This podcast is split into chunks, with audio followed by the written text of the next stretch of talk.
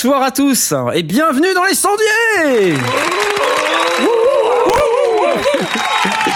C'est l'émission numéro 17 qui est la 18e des sondiers sur le mastering, n'est-ce pas merveilleux mes amis? Vous êtes Ah là là. heureux, On vous êtes tellement heureux, on va enfin s'amuser sur un sujet vraiment pas du tout technique Absolument pas. et euh, qui ne va certainement pas endormir nos auditeurs tellement c'est riche, c'est c'est tellement absolument fantastique que euh, on va on va discuter jusqu'au bout de la nuit comme Prenez des d'habitude notes. Hein.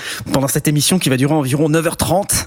Euh, donc j'espère que vous êtes bien prêts avec moi ce soir pour présenter les sondiers. Nous avons, vous l'avez entendu, Monsieur J. Oui, bonsoir mesdames et messieurs. Comment vas-tu? Ça va c'est la forme? Tu, tu es tu es en pleine forme comme la comme il y a deux semaines? Non, euh, pas comme il y a deux semaines. J'ai je suis- Ah. je suis un petit peu malade. Alors tu sors. Merci, Voilà. au revoir. Au revoir. Avec moi également Blast. Oh oh, C'était un peu court, pardon. Magnifique. Professeur Blast ce soir va être euh, en pleine forme, au meilleur, euh, au meilleur de sa forme. Euh, moi, il, va ça va nous- bien, ouais. il va se montrer sous son meilleur jour. vous verrez, ça va être absolument fantastique. On n'a pas du tout répété avant et tout, mais, euh, mais voilà. J'ai perdu mon Firefox, alors du coup ça va être chaud. Mais bon, on va tout faire de tête, c'est bon. Il a perdu son renard de feu. Quel malheur. Avec nous également, vous l'avez entendu, c'est le grand retour, mesdames et messieurs, de Paul. Bonsoir. Ah, bonsoir Paul. Si tu savais comme ça nous fait plaisir. Ah bah ça Et tu sais, tu sais, tu sais ce que j'ai envie de faire pour toi là tout de suite? Non. Ah oui, Non, ah oui, tu sais ce que j'ai envie de faire? Non. Regarde, écoute, écoute. Ah, Ça avait pas manqué ça virement. Bizarrement. Écoute, j'espère que ça te fait plaisir. Toujours, toujours. Venant Voilà. ta part, toujours. Donc pour les gens qui n'ont pas suivi, Paul déteste jingle. C'est la raison pour laquelle je vais le relancer tout de suite.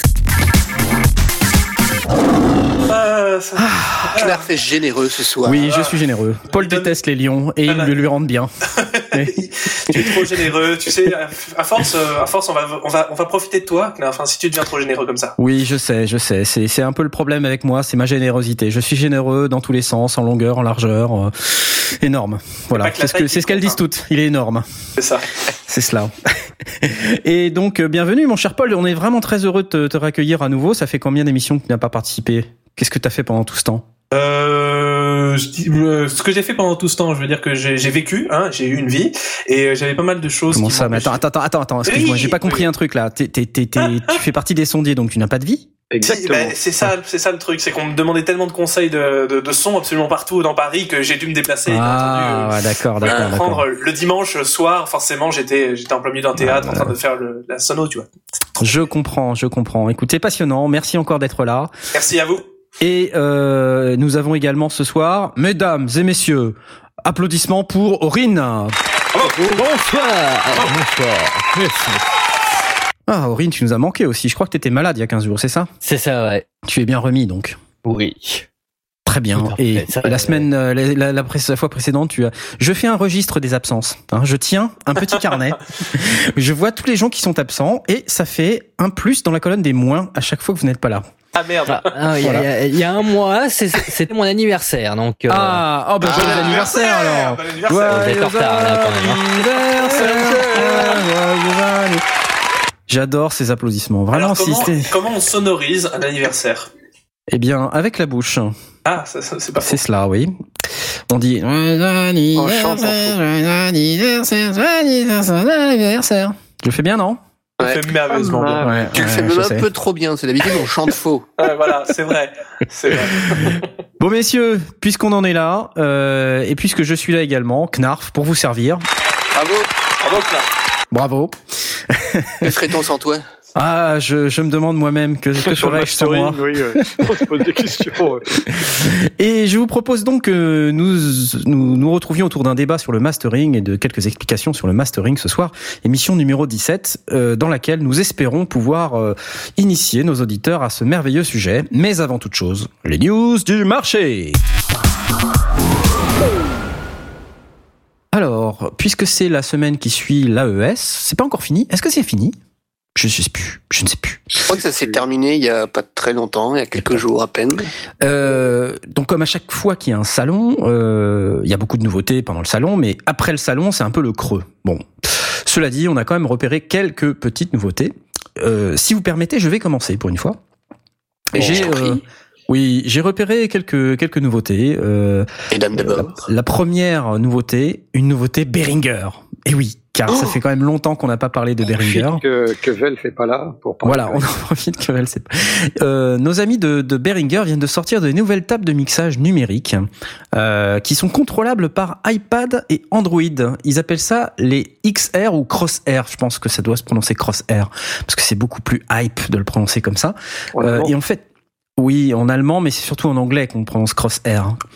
Euh, et donc, qu'est-ce Crosshair. c'est un X espace R comme AIR, l'air, comme le MacBook Air, euh, tout ça, le, le Nike Air, euh, le brasse de l'air. de quoi, de quoi j'ai l'air, euh, tout ça. Et Tiens, euh, après, à préciser pour nos amis québécois qui Mm. nous écoutent qu'il ne s'agit pas de crosseur. hein. Ça, ça n'est pas du tout la même chose. ça n'est absolument, euh, ça n'a absolument aucun rapport. Et donc le Crosshair, le XR ou le XR à la française. euh, de quoi s'agit-il? Il s'agit de, de tables de mixage numériques qui ont respectivement 12, 16 et 18 entrées et qui sont contrôlables par iPad slash Android euh, sur des tablettes. Et donc elles ont des, des préamplis Midas, euh, des, des entrées lignes, elles ont un module Wi-Fi intégré et ce qu'ils appellent un USB Stereo Recorder. Voilà. Donc je vais poster le lien sur Twitter, mais en, gros qu'est-ce que c'est? C'est une petite boîte au format rack euh, qui est euh, donc qui se connecte par USB a priori euh, de ce que j'ai compris et euh, donc qui permet justement d'être en contrôlant par un iPad d'avoir une véritable table de mixage mais qui, est complètement dans un rack et qui est contrôlée par la tablette. Voilà. Donc le concept m'a bien plu, j'ai trouvé ça rigolo et donc je vous fais partager. Behringer Crosshair. Vous avez la XR12 qui est 12, in- 12 inputs, 12 entrées, euh, et vous avez des équivalents en 16 et 18 euh, pour respectivement 16 et 18 entrées. C'est passionnant. Qu'en dites-vous? C'est Est-ce cher? que c'est quelque euh, c'est- alors est-ce que c'est- cher? Euh, Très très bonne question. Euh, les prix des, de ces Ah non, merveilleuses machines. ah non, bon. Euh, le prix de cette merveilleuse machine Marise euh, que j'ai perdu, que j'avais sous la main il y a une seconde. Bah, bravo. Je n'en sais absolument rien. Mais euh, nous allons vous trouver ça dans le, dans le courant de l'émission. Je vais vous poster les liens sur Twitter.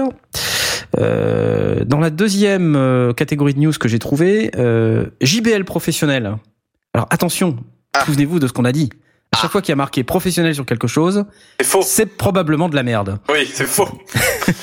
C'est faux C'est faux. Alors, JBL professionnel lance les séries 7 Master Reference, qui sont des moniteurs spécialisés dans le broadcast et la post-production.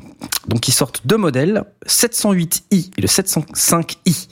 Alors, ce qui est assez intéressant, moi, ce qui m'a fait rire, et c'est pour, ça- pour ça que j'avais vraiment envie d'en parler, euh, petit 1, euh, c'est JBL professionnel. Et surtout, dans leur propre descriptif, ils disent c'est Remarkable Frequency Response, donc fréquence de réponse beau, ça. remarquable. Euh, ils sont c'est, en plus ça, c'est quand même vachement objectif, hein, Ouais, surtout en clair. provenance de JBL. Et Exceptional Performance. Hein, euh, Ah, c'est oui. eux-mêmes qui en parlent. Euh, et évidemment, eux n'annoncent pas de prix. Par contre, ça c'est un peu le problème. Euh, mais euh, ce qu'ils annoncent, c'est que ça sera disponible bientôt. Voilà. D'accord. Moi, Euh, j'ai- les prix euh, de la, de la partie Behringer. Ah bah vas-y, annonce la Donc, on partie est à Behringer. 300 dollars. J'ai pris un dollar. Ouais. Et, euh, 300 dollars pour la version 12, 500 dollars pour la 16, 700 dollars pour la 18 et 800 dollars pour la 18 version desktop. Impeccable. Voilà. Donc voilà, donc, euh, ces petites tables de mixage numérique contrôlées par tablette, iPad ou Android. Et donc euh, sur la partie JBL, pas de prix non plus, mais on, on s'attend à ce que ça soit quand même relativement cher, parce que nos amis de JBL en général, quand ils font euh, du matériel, c'est pas donné, Surtout du matériel pro. surtout du matériel dit Ouais, professionnel. C'est ce que j'allais dire. Qu'est-ce qu'ils entendent par spécialisé dans le broadcast et la post-prod? Et c'est aussi la question que j'allais dire. Mais vous arrêtez de me voler mes questions, oui Écoute, je n'en sais absolument rien, mais je me dis que quand on annonce quelque chose qui est spécialisé pour le broadcast et la post-prod, je me dis que post-production, ça peut vouloir dire un peu mastering. Euh, Ouais. Parce que c'est quelque part un peu de la post-production. Oui, d'accord, oui. hein. Euh, par contre, ce qui est, ce qui est embêtant, c'est que c'est pas spécialisé dans le mixage. Donc je me dis, ça doit être des enceintes qui ont pas vraiment un très bon, euh, une très bonne image stéréo. Mais donc, quand, quand on a des enceintes qui n'ont pas une très bonne image stéréo, on dit qu'elles sont spécialisées dans, le- dans la post-production. D'accord. Voilà. Plutôt que de dire, nous avons des enceintes pas terribles, alors nous allons les spécialiser dans autre chose où c'est terrible. Voilà. C'est mon interprétation, hein. Je, évidemment, ça n'engage que moi. Et, euh, Ouais, et si euh, Jean-Michel JBL, euh, tu nous écoutes, euh, bah écoute, on est désolé. N'hésite pas à venir dans les sondiers pour recadrer et nous expliquer, Jean-Michel, Tu peux utiliser le, le hashtag les sondiers et le Voilà. SSONDURS sur Twitter. comme tous nos auditeurs, Comme qui, tous nos vont, euh, auditeurs. qui vont ce soir utiliser ce hashtag les sondiers. Euh, N'hésite pas, Jean-Michel JBL, à venir nous expliquer en quoi nous avons tort. Merci. Euh, reste des news euh, me concernant et ensuite je passerai la main à Jay. Euh, J'ai repéré le Kurzweil Forte Piano. Alors, ce fameux Forte Piano, qu'est-ce que c'est? Il s'agit d'un clavier qui s'adresse également aux professionnels, mais il n'y a pas écrit professionnel dessus. Alors, en quoi il s'adresse aux professionnels? Ben, le, la première chose qui est intéressante, c'est que il possède à peu près 16 gigas de samples de piano. Euh, en plus, il, ce sont 16 gigas qui sont euh, dits en mode flash play, c'est-à-dire qu'en gros, euh, euh, vous avez un genre de, DSP à l'intérieur qui permet de gérer les 16 gigas de son de manière plus efficace. Bon, après, est-ce que ça, fait intervenir la techno SSD ou pas J'en sais rien. Enfin, c'est un peu, c'est un peu flou. comme tout ce qui est un peu techno, marketing dans les synthés, c'est toujours un petit peu compliqué. et dans les pianos, c'est la même chose. Il, est vendu avec euh, donc c'est un grand clavier de 88 notes touchées lourd, hein, évidemment, 128 voix de polyphonie. euh, avec euh, des fonctions assez évoluées MIDI pour pour permettre à la bête de faire clavier maître. Et ce qu'ils en disent, c'est qu'il y a zéro loading time. C'est-à-dire, vous appuyez sur le son et paf, tout de suite, vous avez le super son de piano avec vos samples qui font 16 gigas. Donc, ça change un peu d'une d'un VSTI ou par exemple quand vous avez votre ordinateur sur scène, vous voulez loader un piano, bah ça prend toujours euh, quelques secondes, voire euh, jusqu'à une minute pour les plus gros pianos. Là, c'est instantané. Vous avez les sons, c'est tout de suite disponible. Euh, il est fourni avec un Powerful FX Engine, c'est-à-dire d'un processeur d'effet, avec reverb, delay, chorus, flanger, phaser, disto, rotary amplifier, compresseur, and more. Alors more, je ne sais pas ce que c'est, mais c'est and more. Euh, donc euh, le clavier 88 notes de type Italian Hammer Action, donc un clavier à marteau. Euh, sur Kurzweil, on se fait pas trop de soucis en général, c'est très très bon clavier avec très très bon toucher. Donc là-dessus, j'ai pas trop de problèmes. Il y a un front panel avec un master compressor et un égaliseur trois bandes pour pouvoir un petit peu adapter votre son de piano à l'endroit dans lequel vous êtes en train de jouer. C'est pour ça que en situation de live, c'est quand même assez pratique. Ça permet de, de remodeler un tout petit peu son son de piano.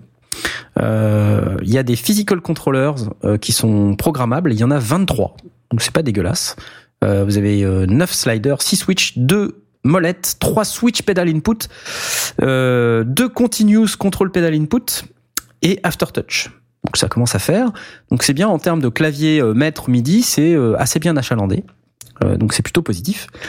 Et ils ont ce qu'ils appellent des Easy Access Control, en plus d'avoir un, un, un écran couleur euh, assez large, euh, donc 4,3 pouces. Donc c'est c'est pas super large, mais c'est relativement large pour une machine de ce type. Euh, voilà, donc c'est assez euh, intéressant. Je vous fais écouter, vous voulez? Ouais, ouais. C'est parti.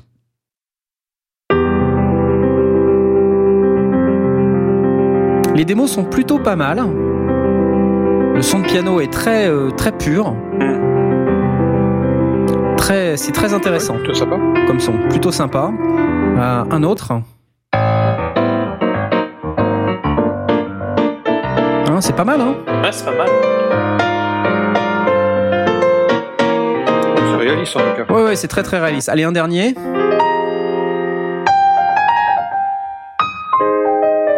Celui-là, on entend bien dans les aigus les petites nuances. Voilà. Donc le Forte, euh, Forte piano de Kurzweil, le prix de la bête, tenez-vous bien. Vous êtes prêts? Vous êtes bien accrochés? Vas-y. 2959 euros. Oh, bah c'est bien. Voilà. Et, et sinon, acheter un vrai piano, ça, ça coûterait pas moins cher? Ah, un vrai piano, quand tu veux un piano de cette qualité-là, il faut Ouais. compter plusieurs dizaines de milliers d'euros. hein. C'est Ouais, pas faux. C'est Je pas faux. pense. Ouais. Donc euh, non, c'est c'est pas moins cher. Alors en plus l'avantage c'est que celui-ci tu peux le traîner en live. Si tu veux traîner ton piano en live, bon c'est quand même assez compliqué. C'est en ça je pense qu'ils s'adressent aux professionnels. Ils disent voilà euh, c'est un piano 4 88 notes, un clavier, non pas un pianier, hein, un pianier. Pianier. ça n'a- ça ça piano panier. Vous connaissez cette blague? Oui. Vous connaissez ou pas? Non. Vous savez vous savez dire piano panier très vite ou pas? Non. Ça n'a aucun rapport avec les sondiers, mais j'y pense tout de suite, donc je pense que c'est très important que j'en parle. Bah, Écoutez bien. Piano panier, piano panier, piano panier, piano panier, piano panier, piano panier, piano panier. À toi, Blast. Non, non, non, je passe. Moi, je vais le faire ensemble et puis après, je vais faire une boucle euh, sur, le, sur mon DAO favori. Donc bref, euh, le piano euh, Kurzweil. Piano Forte 2959 euros, une très belle machine, un peu chère mais avec des très très beaux sons de piano. Voilà. Et je vais pas vous parler du nouveau modèle de licensing de Pro Tools, sinon je vais me faire bâcher par euh, par euh, euh, par Blast. Ah, si, si, vas-y, vas-y, vas-y. Euh, attends, ouais. attends hey, Pro Tools, il y a, y a Pro dedans, non? Dans le, Il y dans a Pro, ouais, ouais, c'est vrai, ouais. Ça, ça vend du rêve, ça vend du rêve.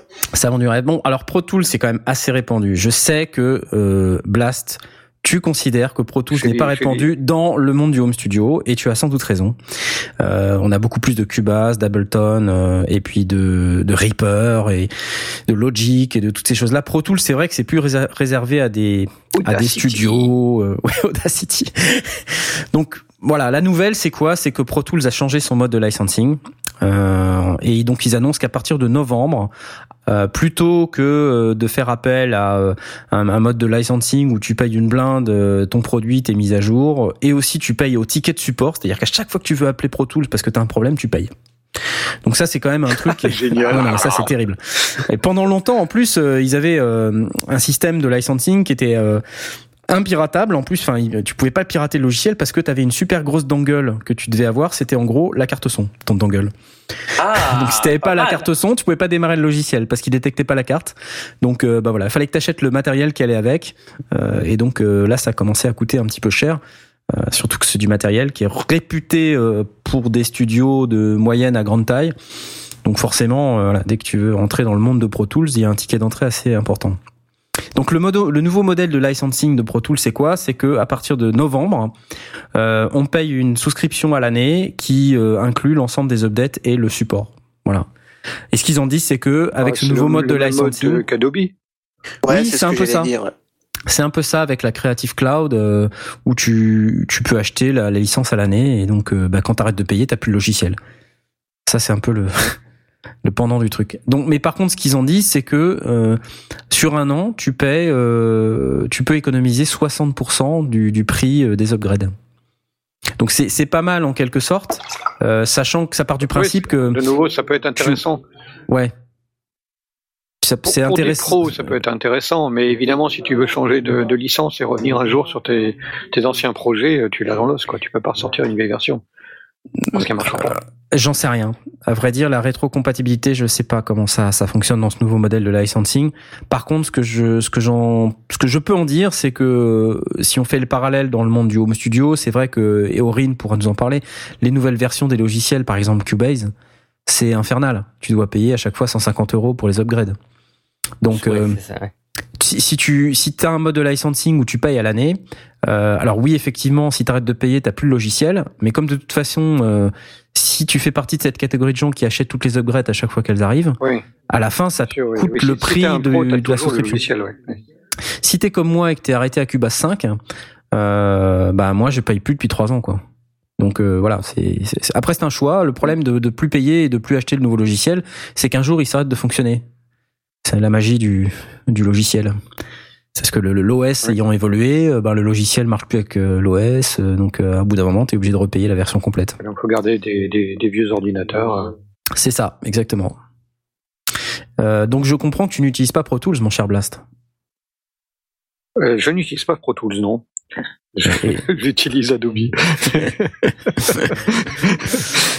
Bon, mais euh, cela dit, je pense que je Mais je garde une vieille version parce que la, la, la- j'ai j'ai la version euh, CS6, mais elle ne me plaît pas, donc j'utilise toujours la CS3. J'utilise, enfin, j'ai les deux euh, dans mon ordinateur. Je garde, je reste envers et contre tout sur ma sur ma version 3. D'accord.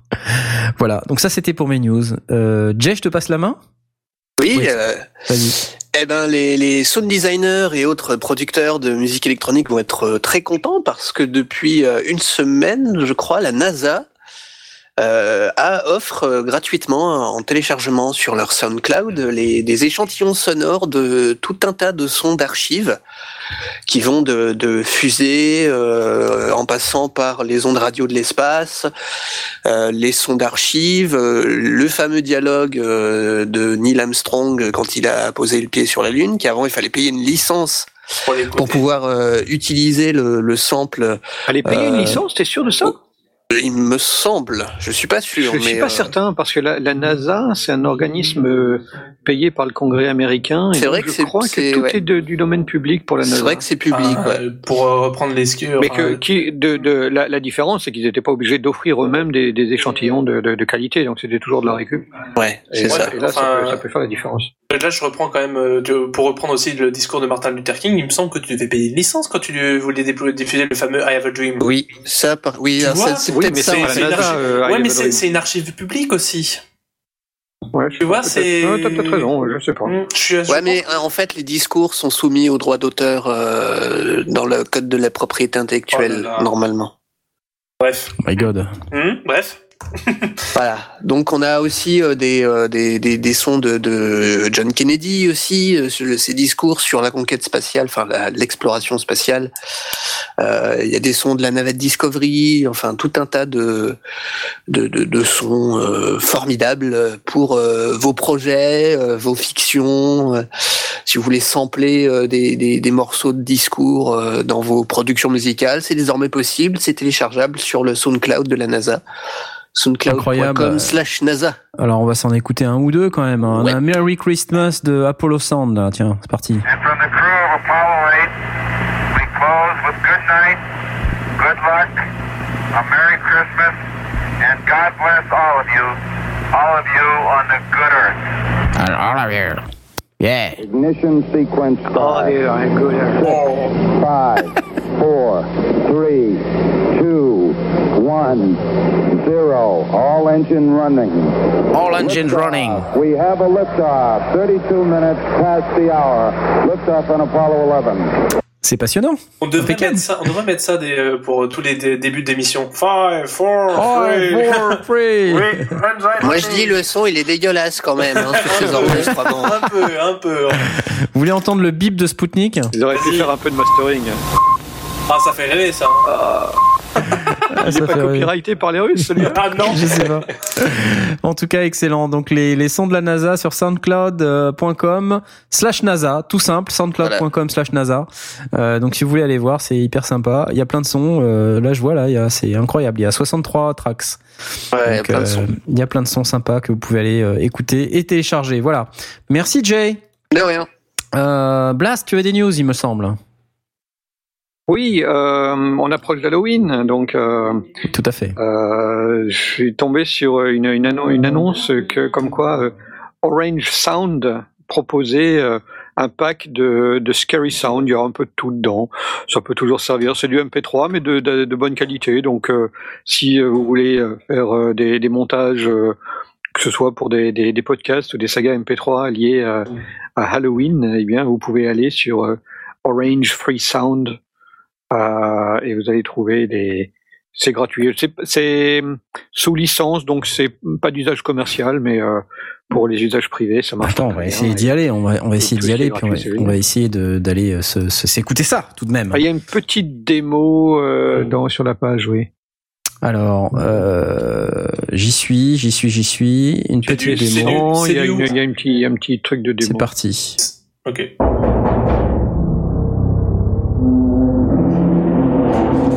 A 27 sound clips. Free for non-commercial use. Là, c'est quand on annonce à Knaf qu'on va être en retard pour l'émission. On sait pas très scary Voilà, pour donc c'est un peu simpliste, mais bon, euh, ça évite de, de- de se casser la tête à aller rechercher des, Les yeux sont ah, puis des bruits de cérémine euh, C'est parfait. pour pouvoir euh, pour pouvoir préparer les ambiances, des choses comme ça. Sympa, super, merci beaucoup. C'est génial pour nos auditeurs euh, qui vont pouvoir du coup euh, Puis c'est gratos. mettre en musique toutes leurs euh, vidéos d'Halloween. Euh, donc ça va être sympa. Sur orangefreesounds.com, on postera sur sur Twitter pour que vous puissiez avoir tous les détails. Est-ce que tu as d'autres news?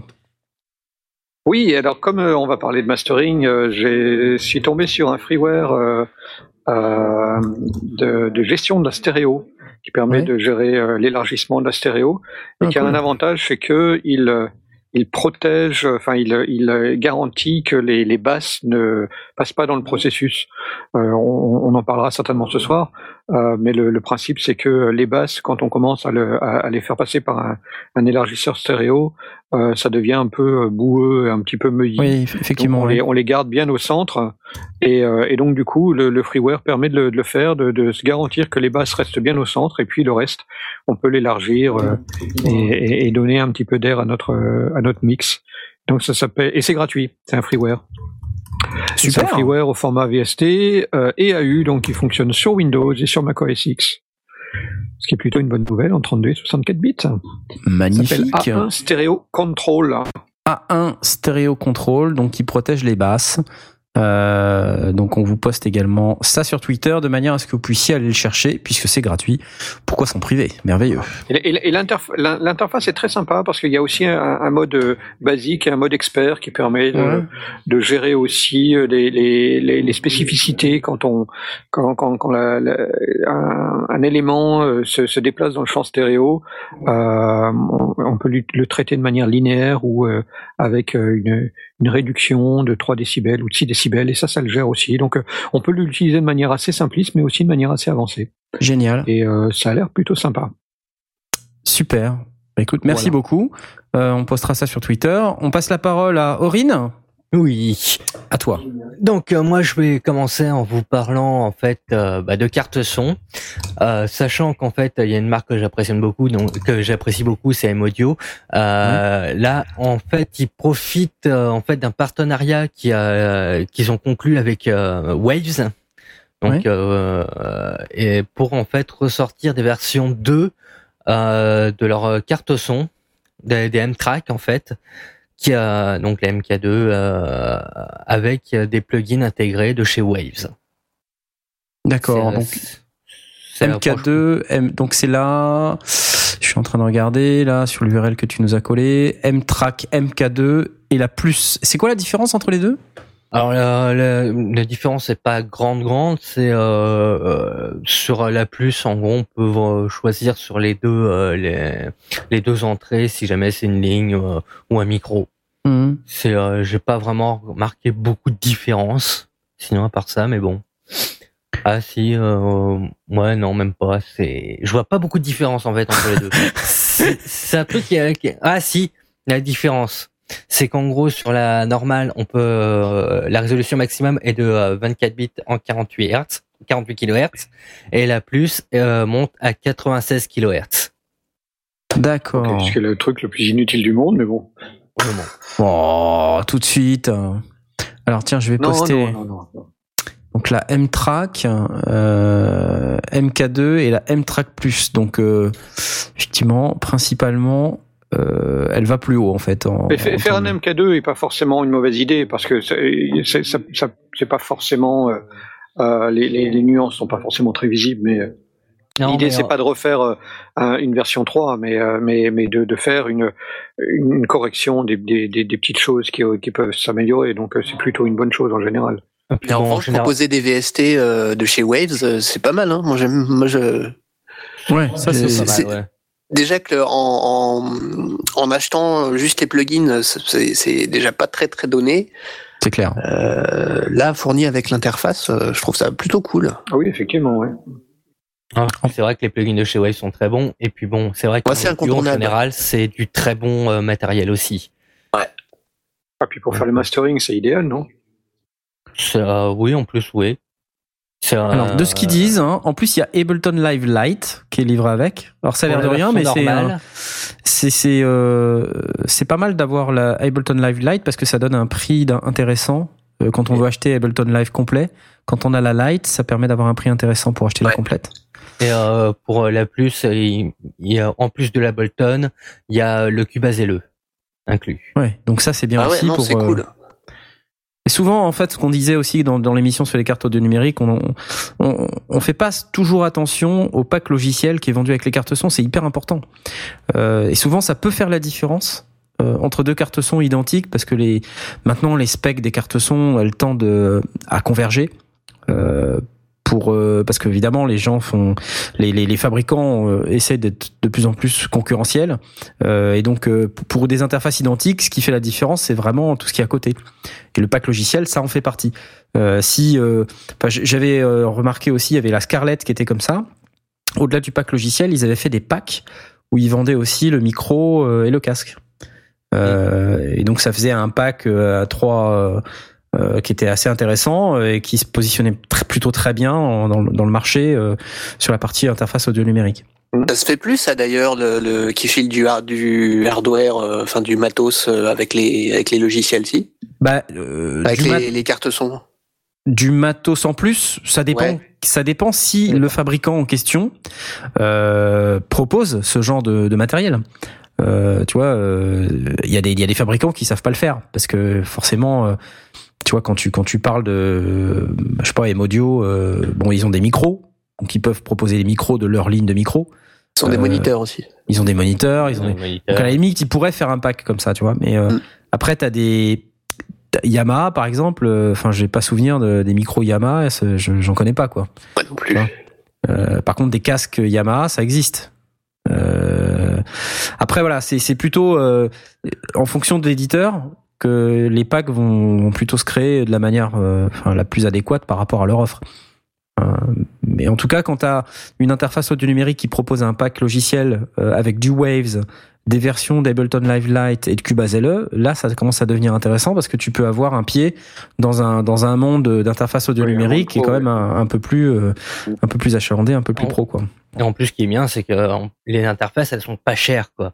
Ouais, Euh, Oui, c'est combien le prix? Alors, l'édition normale, euh, donc, elle est à 99 de- dollars, donc on va dire 99 euros, hein, et la version plus est à 149 dollars. Ah ouais, faut y aller. Hein. Ouais. effectivement, c'est pas très cher. Super. Franchement, c'est du bon euh, M audio, c'est du très bon matériel. Les, les préamps sont excellents. C'est aussi quelque chose qu'il faut quand même bien signaler parce que c'est vrai que la qualité des préamplis euh, sont quand même aussi importants dans une interface audio. Hmm. Donc Excellent. voilà, euh, Super. C'est du bon. Bah, Nous merci beaucoup. recommandons. Merci beaucoup. Est-ce que tu avais autre chose Ouais, donc euh, j'avais euh, donc vu que Vox Go, euh, donc qui font des plugins, euh, des plugins en tout genre en fait, qui des très bons plugins, euh, vient de passer certains de leurs plugins gratuits en VST3 pour ceux qui utilisent euh, les VST3. Il y en a pas encore beaucoup, mais euh, ça, ça a tendance à se démocratiser pas mal. Et euh, c'est vrai que c'est un, c'est un- c'est plutôt pas mal quoi.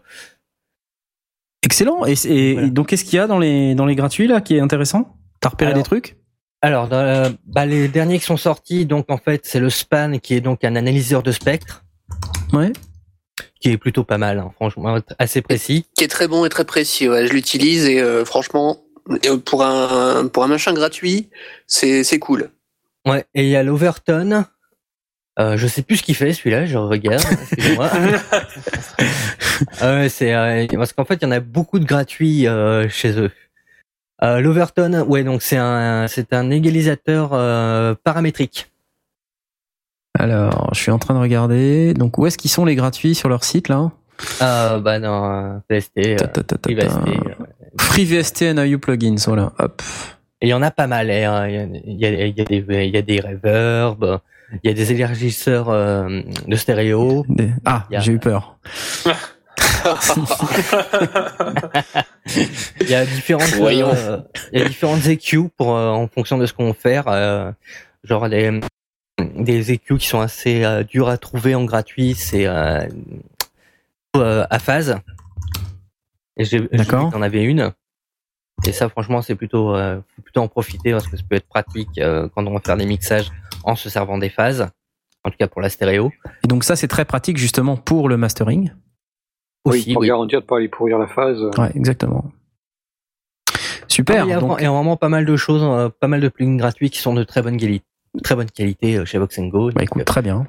disponibles presque maintenant tous en VST3, donc euh, à profiter. Génial. Des nouveaux plugins gratuits euh, en VST3 chez Voxingo. Jetez-vous dessus. J'ai posté sur Twitter. Merci Aurine pour tes news. Il n'y a pas de quoi. Euh, ça va permettre de clore la, la rubrique news du marché et on va pouvoir passer, et ça va faire plaisir à Paul, Ah. au thème principal de notre émission, le mastering. Oui. Spéciale Il aime ça. Spécial, euh, spécial Paul. Je, je, je- je sais pas pourquoi je sens que je vais, le- je vais le manger de toute façon. c'est- lui qui va te manger. Ah, ah, c'est ça. C'est un fauve, rappelle-toi. C'est ça.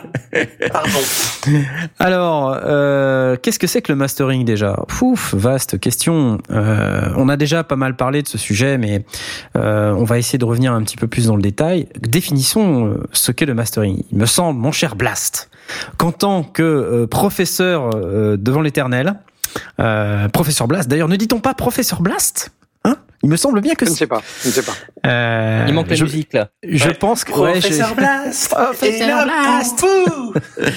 Euh, Peux-tu tenter de nous donner une définition du mastering? Je peux en tout cas tenter. Après, vous allez corriger.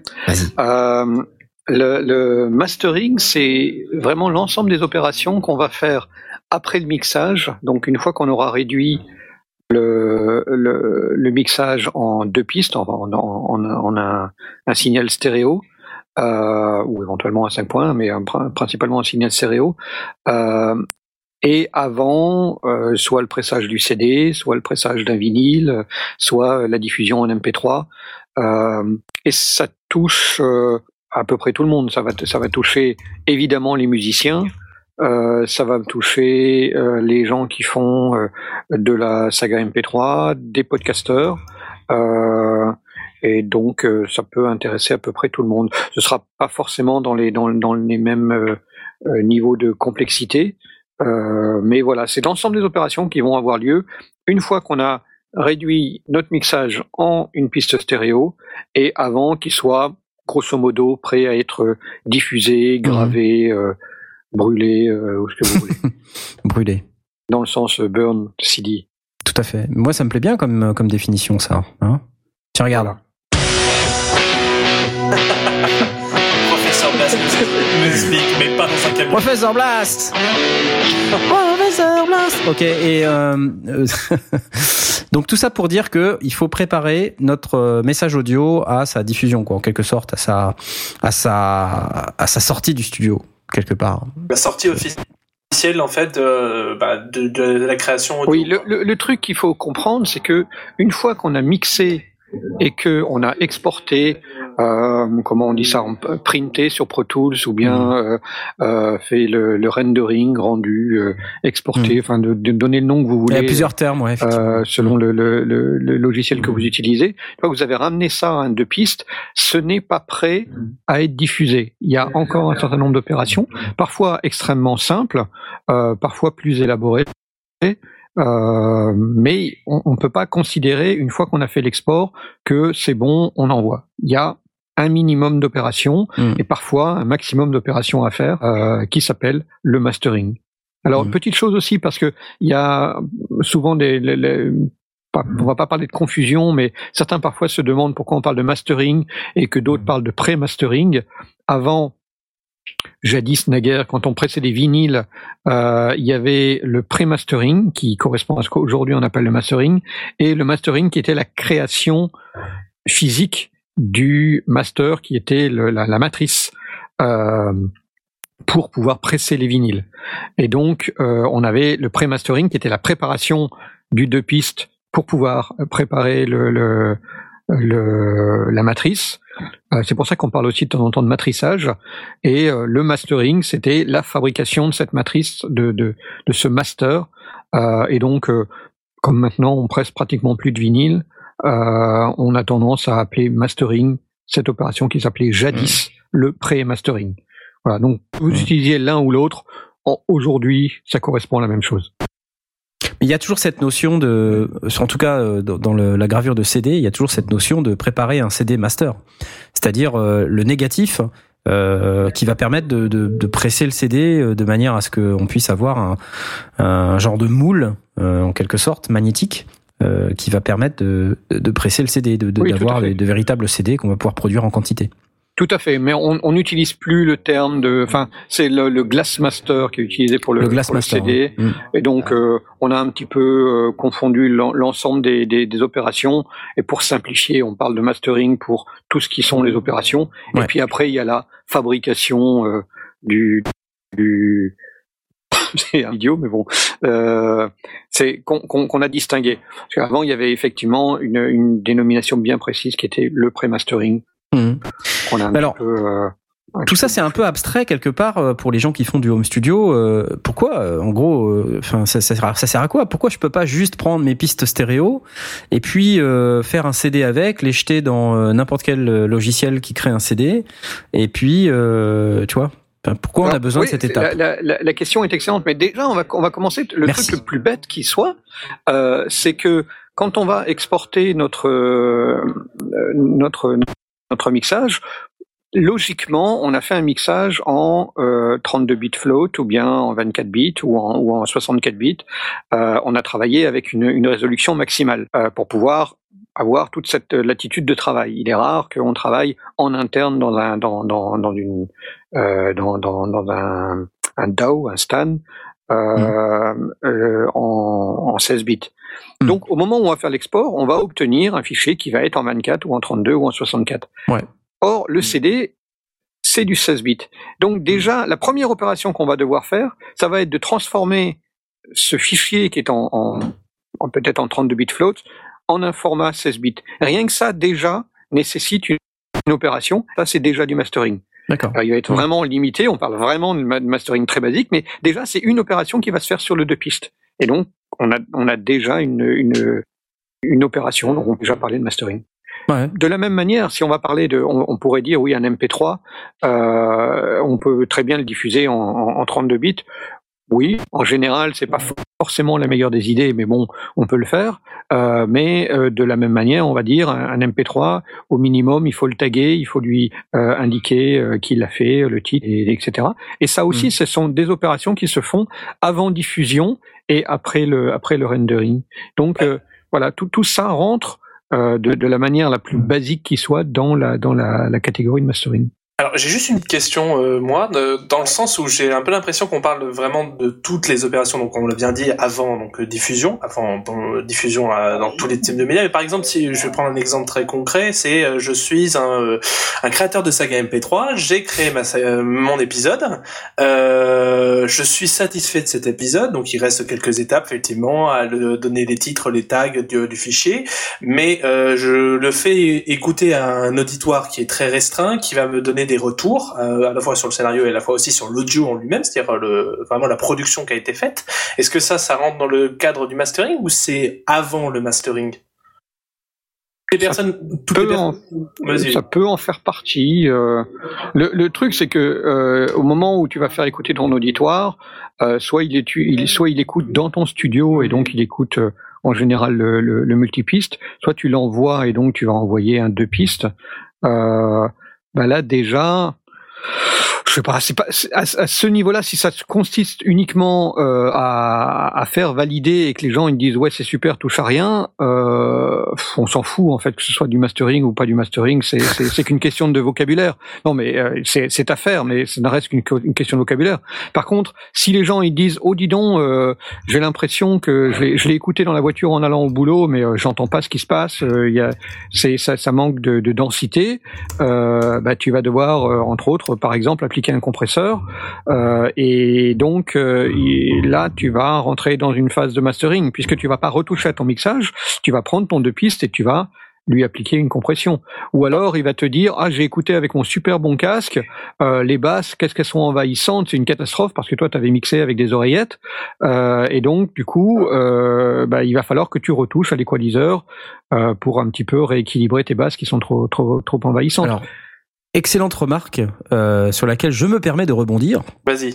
Euh, là, on se rend compte que, comme pour le mixage, le mastering, ça dépend énormément de l'environnement dans lequel c'est fait. Euh, typiquement, les enceintes, ou le casque, euh, et donc dans une certaine mesure également, le matériel qu'on utilise euh, va avoir un impact. Euh, et d'ailleurs, enfin, bon, beaucoup d'ingénieurs du son de mastering euh, sont réputés pour avoir l'oreille suffisamment fine euh, pour que tout le monde les sollicite parce que ils ont cette fameuse, ce fameux don qui permet, euh, euh, quand on fournit le matériel euh, audio numérique à ces personnes, qui le transforme en quelque chose qui automatiquement sonne beaucoup mieux. Voilà. On, on a aussi tendance à, à penser, et c'est c'est une réalité, hein, que le mastering c'est des traitements qui, qui qui sont tout à fait fins et qui sont tout à fait euh, euh, non intrusifs. Euh, C'est-à-dire que le, le travail de l'ingénieur du son de mastering ne va certainement pas être de, de reprendre complètement tout le mixage. Il faut que le mixage soit déjà euh, euh, presque bon à, à jeter sur un CD, si j'ose Oui. dire. hein, euh, parce Oui, que sinon, euh, on, on peut pas, on va pas pouvoir. La dernière euh, version avant diffusion, quoi. Il faut, Voilà. il faut être satisfait de son mixage. ouais. Voilà, il faut avoir déjà un mixage qui soit correct euh, au sens euh, au sens qui soit euh, techniquement euh, équilibré euh, et qui réponde à certains codes musicaux si on parle d'un d'une musique, euh, si on parle de fiction audio puisque c'était ton exemple Paul, euh, qui répondent à certains euh, une certaine manière de, de, de mixer les voix, euh, que ce soit pas trop aigu, que ce Oui, soit voilà, pas trop euh, boomy, que ce soit pas que voilà que la musique que ne soit pas voilà, envahissante. exactement, que l'environnement sonore entre guillemets soit cohérent des fois avec l'histoire, Voilà. effectivement, et aussi avec l'oreille euh, qui bah, Voilà. interprète. Et après, les- Sachant que le, le mixage va pas forcément être fait euh, de, de nouveau, ben, on, on est entre home studistes là, donc le mixage sera pas forcément fait non plus dans des conditions absolument idéales. Quand on travaille dans son home studio, il n'est pas forcément traité acoustiquement, on n'a pas forcément les meilleurs moniteurs du monde ou le meilleur casque du monde, on a peut-être travaillé qu'au casque et du coup on a un peu négligé euh, un certain nombre d'éléments. Euh, Il y, a, il y a évidemment une différence entre quelque chose qui est mixé par un home studiste euh, même le plus retaillé, il va travailler avec ce qu'il a sous la main et c'est pas forcément euh, l'Astoria de, de David Gilmour.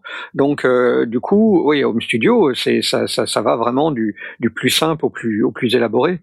Et, euh, et, le, et le master, euh, enfin l'action du mastering va aussi consister à l'écouter et, et à s'assurer que que l'équilibre tel que le mixeur le voulait, l'entend, euh, correspond véritablement à euh, ce que quelqu'un d'autre de neutre Perçoit. euh, va pouvoir percevoir. Et Mm. ensuite, il y aura l'écoute, parce que lui, il écoute dans son, dans son home studio, mais une des parties des, des, des, des vérifications qu'on va faire, c'est de s'assurer que ça passe dans des oreillettes de- de- d'un smartphone, que ça passe dans la voiture, que ça passe euh, sur une chaîne IFI, euh, et que à chaque fois, on entende bien l'ensemble des détails, ou en tout cas que euh, le, le message, le- ce qu'on veut véhiculer, reste, reste intact. Maintenant, on n'aura pas forcément tous les détails et toutes les, toute la finesse selon, selon le type de- de- d'écoute, mais que ce qui est important apparaisse bien, euh, ne soit pas euh, Perdu. par, par perdu. autre chose ou des choses comme ça. Donc, euh, le, le, si ce n'est que l'écoute de témoins auprès de d'autres personnes, bon, qu'on appelle ça mastering ou pas, c'est c'est relativement secondaire. Ça, ça peut l'être euh, à partir du moment où derrière il y a, des, il y a un, un feedback qui n'est pas simplement euh, vas-y fonce, euh, mais par contre tiens tu- on peut on peut faire ci ou il y a encore moyen de faire ça. Il y a une décision à prendre. Est-ce que c'est un problème de mixage ou est-ce que c'est quelque chose qui est qui est du domaine du mastering Bah. qu'on va développer ce soir? J'ai envie de dire, en général, quand on envoie un truc en mastering, si jamais celui qui s'occupe du mastering, il, est- tellement, en général, il est habitué à écouter, à entendre les mix, il va, se dire, non, ce mix-là ne va pas. Il doit retourner au mixage parce qu'il y a ça qui va pas. Mais ça, tu vois, c'est très intéressant ce que tu viens de dire et ça rejoint une notion euh, dont je voulais parler. C'est qu'en quelque sorte, l'ingénieur du son de mastering et l'étape de mastering, c'est un peu le maître étalon. C'est-à-dire que votre mixage, quand vous allez le faire euh, au niveau du home studies ou, du, du mixage, même si on parle pas de home studio, c'est euh, vous allez vous allez faire en sorte que le son soit relativement euh, correct, de manière relative avec lui-même, si j'ose dire. Euh, le mastering, lui, va s'assurer que le programme audio qu'on est en train de préparer pour la diffusion, il est, euh, il s'inscrit dans une qualité sonore euh, absolue. C'est-à-dire, bah, par exemple, un programme audio de type R&B, ça doit sonner comme ça en 2014. Euh, parce qu'il y a, y a la notion aussi de, de période. Un Oui, et il mastering. devra euh, sonner aussi bien euh, sur une radio de salle de bain que euh, sur une chaîne IFI Voilà. et dans la voiture. Alors après, voilà, tu as cette, cette notion de maître étalon où en gros, on va regarder sur à peu près tous les types de supports en, en gardant bien à l'esprit que les modes d'écoute ont évolué aujourd'hui. Et donc, il y a énormément Oui, De, de gens qui écoutent au casque puisqu'ils ont tous des iPhones, des, enfin, des, des Android, des tablettes et je ne sais pas, enfin, peu, peu importe. Euh, donc, des gens qui écoutent énormément au casque. De moins en moins de gens qui écoutent finalement euh, avec leur chaîne IFI, pas mal de gens qui potentiellement écoutent dans leur voiture, mais aussi les écoutes dans les voitures s'améliorent. Donc euh, on n'a pas tout à fait ces jours, enfin maintenant, aussi à, notre époque, euh, on n'a plus tout à fait les mêmes modes de mastering que ceux d'il y a 15 ans. Euh, il y a 15 ans, on allait encore euh, se frapper euh, peut-être l'écoute en mono, quoi. Euh, Ah, et encore aujourd'hui, je suis pas certain que ça se fasse hein, Il y, a, beaucoup. il y a 15 ans, la, me- la, la, la façon de penser le mastering était de toute façon complètement différente d'aujourd'hui. Ouais, ouais. C'est, Et ça euh, fait un peu, enfin, ça fait un peu penser, euh, quand, euh, enfin, je vais reprendre encore, euh, désolé, hein, j'aime bien faire euh, prendre des images, mais euh, ça fait un peu penser à, un- à un mec qui produit un, j'ai- un, un gâteau et le chef cuisinier passe en disant, attends, le gâteau aujourd'hui, il va plaire plus comme ça, donc attends, on va l'arranger un petit peu, on, on va faire des, des contours. Ouais, en quelque Et- sorte. hein. Et un après, voilà. mettre un truc de propre. euh, Exactement. euh, on va euh, on va retravailler. Le gâteau il est bien, hein, euh, les, les saveurs sont bonnes, tout ça, mais il faut quand même le présenter d'une façon précise qui fait que il sera apprécié à sa juste valeur. c'est pas totalement ça, on va dire. C'est que on va dire qu'il y a encore, euh, ouais, il y a une trentaine d'années, euh, le mastering ne servait qu'à faire en sorte que les différents morceaux euh, d'un album sonnent à peu près de la même façon. Aujourd'hui, Oui, parce que ça non plus, ça, ça effectivement, je l'ai pas non plus abordé, mais vas-y, continue. Euh, là, c'est je, je grossis un peu le, le, le, le truc. Aujourd'hui, donc, on garde cet aspect de faire en sorte que tous les morceaux sonnent d'un album sonnent de la même façon, mais il y a aussi, quoique peut-être un peu moins aujourd'hui, même si c'est encore pas mal, euh, le fait qu'il faut que le l'album sonne le plus fort possible. Oh, ça, c'est plus trop vrai. Enfin, je, je suis, en Ça tout cas, dépend. Ça en train de, on est en train Ça- de, oui, revenir. de- Faut que ça sonne fort. Oui, Oui, voilà. ça sonne fort. Mmh. C'est justement c'est pour ça que je disais pas, c'est un peu changé encore aujourd'hui, mais euh, il y a une époque où c'était vraiment, il fallait que ça Oui, sonne ouais. hyper fort, quoi. C'était. Il y, euh, y avait le loudness war. Mais le- le- il y a, y a un, un- c'est un élément qui est intéressant aussi et qui fait partie du mastering. Euh, alors que ce soit dans la, dans la création de chansons pour préparer un album ou euh, quelqu'un qui fait des podcasts et donc qui va avoir un certain nombre d'épisodes qui vont, qui vont se, se suivre et pour lesquels les auditeurs vont peut-être euh, découvrir un podcast à la c'est quoi le, cette, cette semaine On est au 17e, donc on va découvrir le 17e pour la première fois. Vont avoir envie d'écouter les, les numéros précédents et donc on va avoir une espèce de continuité. Euh, pareil pour quelqu'un qui écoute de, de, une, une histoire audio, qui est en épisode et qui va aussi peut-être le découvrir et avoir envie d'écouter ou de réécouter euh, l'ensemble des épisodes. Le, le mastering euh, va aussi avoir pour rôle de pas forcément que ça sonne pareil, parce que les, les- sur un album, il peut y avoir des chansons qui sonnent différemment, mais d'harmoniser l'ensemble, de manière à ce que Voilà. euh, le volume soit cohérent. Il peut y avoir des morceaux plus forts, plus péchus, des morceaux plus plus doux, mais que justement l'ensemble soit harmonieux d'une piste à l'autre, euh, d'un- titre à l'autre, d'un podcast à l'autre, d'un épisode à l'autre. Et ça fait aussi partie du mastering, puisque le mixage se fait en tant que, que, que mix, le mix, lui, sonne bien de, du début jusqu'à la fin. Euh, il est cohérent, il tient la route. On a, on a notre chanson, ou bien on a euh, notre, notre saga MP3 ou notre podcast euh, avec notre jingle. Tout est, tout est au bon niveau. Mais peut-être que l'ensemble est 6 décibels en dessous euh, du, du, de, de l'épisode précédent et qu'il va peut-être falloir retravailler ça pour euh, recader et qu'on n'ait pas le, le Ouais, y a plein de cas, hein. l'auditeur qui, qui, qui change de, de truc. Ça fait aussi partie de cette fonction du mastering. D'accord. La, gestion des niveaux, hein, globalement, c'est une des, euh, des étapes du mastering. Alors, il y en a plein. Alors, je sais pas si on va être exhaustif, mais euh, quand on a plusieurs programmes audio euh, à, rendre cohérents ensemble, que ce soit sous la forme d'un album qui sort d'un seul coup, ou sous la forme d'un podcast avec des épisodes qui sortent au fur et à mesure, hein, c'est important de, de garantir une certaine continuité du son. Euh, pour l'auditeur, de manière à ce qu'effectivement, quand tu passes d'un épisode à l'autre, t'aies pas une différence euh, soit très importante du volume euh, perçu, euh, ou même du son. Enfin, sur un podcast, quand t'as des voix qui sont complètement euh, aiguës, qui, qui cassent les oreilles, euh, c'est pas très agréable à l'écoute. Donc, on, on s'attend en fait à ce que l'ingénieur du son de mastering, il soit là pour euh, essayer de, de rattraper un petit peu tous ces tous ces problèmes.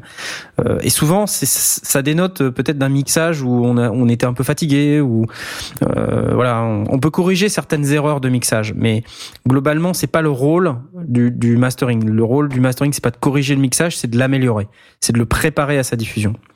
Euh, je sais pas parmi les autres étapes du mastering, euh, donc à part les niveaux, euh, il y a la, la réponse en fréquence, harmoniser la réponse en fréquence par rapport à l'époque, par exemple. Aujourd'hui, bah, les gens ils aiment bien quand il y a beaucoup de graves. Hein, c'est bête, mais et pourquoi? Bah parce que comme on écoute dans des casques qui sont petits, de petite taille, on a du mal à restituer les graves. Alors évidemment, avec l'avènement des casques type Dr Dre et compagnie, on n'a plus qu'une espèce de bouillie grave à l'intérieur des oreilles, ce qui fait que voilà. alerte au troll. Voilà. D'où, l'intérêt de, de, de fournir des bases propres pour pas que ce soit encore plus, encore une C'est ça. pire. Non mais c'est important. Un rôle encore plus important. euh. c'est clair. Euh, et, et puis euh, après, on, on va avoir euh, peut-être un rôle plus technique. Euh, par exemple, euh, on te parlait tout à l'heure de, de mettre des index. euh, quand on va parler de CD, euh, bah on va on va gérer ces index, c'est-à-dire euh, là où le lecteur CD va se positionner sur le début d'une piste, à quel moment, combien de temps on va laisser entre le petit espace et le début du morceau, etc. Ce qu'on appelle le Redbook. Voilà, c'est-à-dire la, la, masterisation du, CD au format Redbook. Euh, donc c'est un, c'est une norme euh, qui existe et à laquelle il faut s'adapter. La plupart des logiciels qui euh, permettent de faire du mastering euh, ont cette possibilité d'écrire des index sur des CD. Et la plupart des sociétés chez qui vous allez vouloir faire vos CD, si vous vous autoproduisez, vont vous demander un fichier avec euh, des index. Ils vont vous demander une image ISO de votre CD ou alors un CD euh, que vous allez graver vous-même et qui va servir pour le Glassmaster, sur lequel il faut que les index soient positionnés et aussi d'autres types d'informations techniques comme les codes, les codes ISRC oui. les CD textes, euh, les codes ISRC, euh, toutes ces choses qui sont euh, dont, auxquelles on pense pas et qui sont complètement inconnues du, du grand public, mais qui servent pour le lecteur CD et qui servent aussi à identifier les pistes lorsque par exemple on les met dans un ordinateur, euh, que ça serve à identifier le CD pour qu'on puisse récupérer les noms des pistes. Au, Grâce au à même titre que mettre les tags ID3 euh, si, Voilà. on, si on diffuse en MP3. Exactement. Donc tout ça, c'est des opérations qui sont plus techniques euh, et qui vont qui vont aussi être du ressort du mastering. Alors tout à l'heure, on faisait la distinction pré-mastering, mastering. Bon, c'est tout englobé maintenant dans le même truc, euh, mais voilà. Est-ce que tu penses, Blast, à d'autres euh, ou Aurine, euh, à d'autres types d'opérations? Jay, est-ce que tu as, d'autres trucs en tête pour la partie mastering? En fait, euh, l'opération de, de Redbook euh, et de CD texte et tout ça, euh, c'est à différents traitements techniques euh, qu'on fait euh, sur le, le- la piste stéréo qu'on a qu'on traite. Et Mm. c'est peut-être à ce moment-là que se fait la distinction entre pré-mastering et mastering. Non, Bah, pas exactement. Non, parce que Non. ça se fait presque en même temps.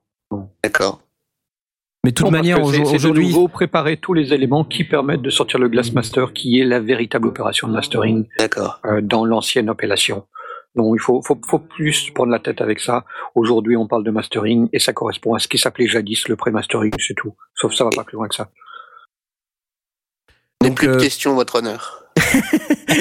Il y a, il y a, il y a, il y a d'autres choses que l'on va pouvoir faire, mais qui vont, qui vont se faire éventuellement ou pas. Euh, alors, euh, pour revenir à ce que ce qu'Aurine disait, qui est, qui est euh, pas faux, euh, on a aussi besoin de, de, de donner une certaine densité par la, par la compression, parce que il est recommandé de mixer à, à relativement faible niveau. D'ailleurs, quand on sait qu'on va faire un mastering derrière, euh, il faut laisser de la, de la place et de, l'ampleur pour que le master puisse faire son travail. Euh, donc on va, on va mixer à, à moins 14 ou moins 20 décibels euh, en moyenne pour, euh, pour euh, laisser un maximum de place. Et donc tout ce qui va être compression, ce qui en fait aujourd'hui, euh, quelqu'un qui ne connaît pas l'ensemble des opérations de mastering va considérer que mastering égale mettre un compresseur, un limiteur pour que ça sonne le plus fort possible. À mon sens, il a tort parce que c'est quelque chose euh, qui, avait lieu euh, dans, les années euh, fin 95, euh, début 2000, euh, mi, mi, mi année 2000. Et puis, à un moment donné, on a dit stop, c'est plus possible. Euh, il faut il faut revenir en arrière, il faut redonner euh, de la dynamique parce que euh, Bah. simplement tout mettre à tout mettre à zéro n'a aucun intérêt. Si on Mais- va dire qu'on arrivé à la limite, quoi, c'est on dépassait la saturation On a- analogique voilà, et on, a, on atteignait la limite physique euh, de toute façon. Donc, donc, comme, comme il n'y avait plus de, de, de solution, il a fallu euh, un petit peu remettre les, les, les bulles à l'or parce que Mm. ça devenait une espèce de course complètement débile à obtenir le son le plus le plus gros possible, ce qui fait Mhm. qu'absolument euh, tout apparaissait en avant et n'avait plus la moindre nuance. Mm. Euh, et, et, mais mais ça veut pas dire que plat. euh, il n'y a plus de qu'il n'y a plus de compression dans la dans la fonction de mastering. Il y a souvent, pas systématiquement, mais il y a souvent euh, de la compression qui va être qui va être impliquée. Mais c'est vrai qu'on pense souvent à ça euh, en premier lieu, et, et d'ailleurs en, en débutant euh, en mastering, enfin on conseille quand même aux gens de au moins utiliser euh, un compresseur euh, pour pour ne serait-ce que gérer un peu un peu mieux leur dynamique, euh, pour pour donner un peu de densité, comme on disait au programme. Mais il faut il faut pas abuser de ce type de chose. traitement. Euh, surtout que le compresseur, euh, et ça on pourra y revenir, le, le compresseur n'a pas que pour but de sonner plus fort parce que euh, on compresse au maximum les pics et du coup on remonte le tout, puis on recompresse un coup, puis on remonte le tout, puis on recommence et on recommence et on n'a plus que 3 décibels. Mais euh, un petit peu de compression sur euh, sur un mix euh, ou sur un ou sur l'ensemble des pistes va donner aussi une certaine couleur, une certaine cohésion, va donner du liant à l'ensemble des éléments qu'on aura qu'on aura mixés et qui auront qui avaient peut-être besoin de ça pour euh, pour pour pour reprendre leur pour prendre leur place.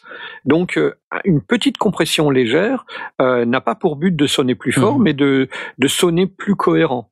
Mm. Euh, Vraiment, pour moi, que ça- ok, moi, ce que je conseillerais, en parlant de la compression, pour ceux qui débutent, elle est vraiment très léger parce que sinon, on y arrive un effet de pompage sur euh, le mixage qui est dégueulasse. hmm. Mais, Mais- de toute façon, dans tous les cas, une, bo- une bonne, euh, une- un, bon mastering, on va parler de compression qui va faire quoi euh, On va peut-être faire deux, deux compressions successives, ce qui est plutôt recommandé, et puis ça va nous faire gagner 2-3 décibels, 4 à tout Mm. casser, mais, mais pas plus. Mais avant qu'on rentre, euh, à, dire je remonte tout au taquet. Quoi. Avant qu'on rentre peut-être dans les détails de comment on fait son mastering, euh, si on pouvait un petit peu terminer sur euh, avant la pause musicale hein, qu'on qu'on va bientôt faire euh, sur euh, cette première partie. En gros, ce qu'on dit, c'est que euh, voilà, notre mastering, euh, c'est fait pour préparer à une diffusion ou à, à un, programme audio à être euh, mis sur un autre support et, et pour qu'on puisse avoir quelque chose de cohérent euh, sur sur un ensemble de, de, de supports différents. Euh, euh, et puis pourquoi on a besoin? Bah, Parce que tous ces supports sont différents.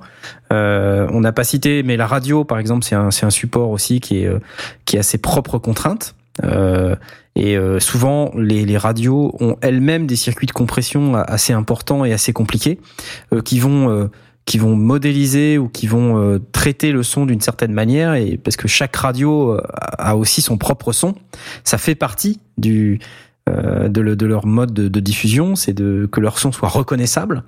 Euh, et donc ils vont appliquer des traitements ils vont Et a- appliquer de la compression ils vont appliquer des, des égaliseurs etc Il n'y a pas que ça, radio. Il y a, pas que question de son. C'est qu'il y a aussi question, c'est, ils pensent aussi, euh, bah voilà, quand on est automobiliste, c'est bien de pouvoir avoir le- les morceaux euh, écoutables dans toutes conditions, quoi. exactement ouais, c'est, euh, euh, pas forcément évident. euh, C'est vrai quand on est en voiture, quand on écoute un morceau dans un CD, il y a certainement passages qu'on va pas forcément bien entendre. Euh, alors que si jamais on écoute le même morceau en, en radio avec tout leur euh, Mhm. réseau de limiteurs, compresseurs, etc., on va entendre vraiment le saut. Il euh, va tout passer. voilà mais c'est un peu le mastering la maximisation, va aussi vérifier.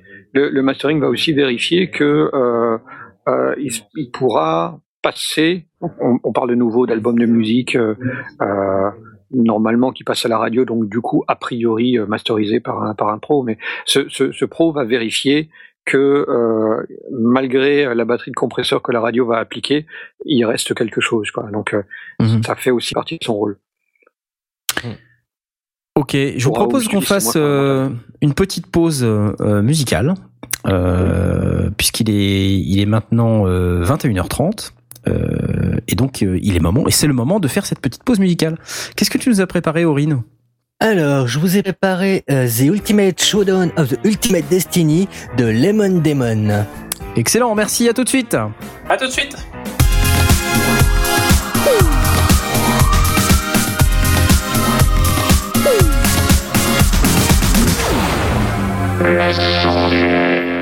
Et nous voici de retour dans les sondiers, émission numéro 17 sur le mastering. Bravo, bravo on est tous très contents d'être là. Euh, pendant la pause, nous discutions euh, de tout ce qu'on pourrait dire pour nos amis qui ont du home studio, qui font du home studio, et on se disait bon, quand même, on s'adresse euh, à des gens qui qui sont pas forcément des professionnels. Euh, S'il y a des professionnels dans nos auditeurs, on est très content de les avoir. Bienvenue.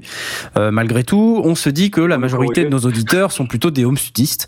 Euh, et donc, bon, la question que nous posait Paul, est-ce que tu peux, à la limite, je te laisse la reposer, Paul, ta question. Bah, écoute, et- et, bah, justement, depuis tout à l'heure, on a parlé de effectivement de mastering, mais on, on a du mal à, à voir concrètement sur quel, enfin, quel traitement on va faire et sur quel logiciel on va le faire. Alors, est-ce que ça se passe toujours sur un DAO, c'est-à-dire euh, vraiment sur votre logiciel de, de mixage? Euh, Si c'est le cas, comment ça va se passer? Est-ce qu'on va réinjecter la, la, enfin, comment ça va se passer? Sur quel logiciel on va utiliser justement Alors. pour faire ce travail? Première chose, ça va bien se passer. Ah oui. Oui. Ensuite, euh, il y a plusieurs choix. Euh, si je parle un peu de mon expérience personnelle, euh, quand je mixe quelque chose, euh, que ce soit de la musique ou de la fiction audio ou autre chose, euh, moi j'ai l'habitude de- d'ouvrir dans le même logiciel. Je fais tous mes mastering dans Cubase euh, et j'utilise par contre un set de plugins différents à chaque fois. C'est-à-dire qu'au lieu de reprendre mon multipiste, euh, j'exporte d'abord en, en Wave euh, sur deux pistes euh, mon, mon, mon signal audio mixé.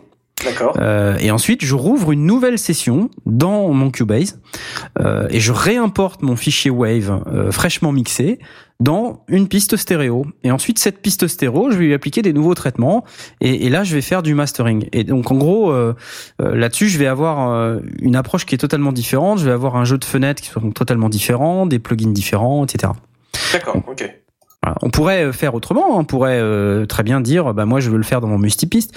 Mais si tu le fais dans ton multipiste, le problème c'est que bon déjà je pense que dans le multipiste, il doit y avoir déjà pas mal de pistes, pas mal de plugins. Euh, potentiellement ça ça met un peu ta station de travail audio numérique à genoux.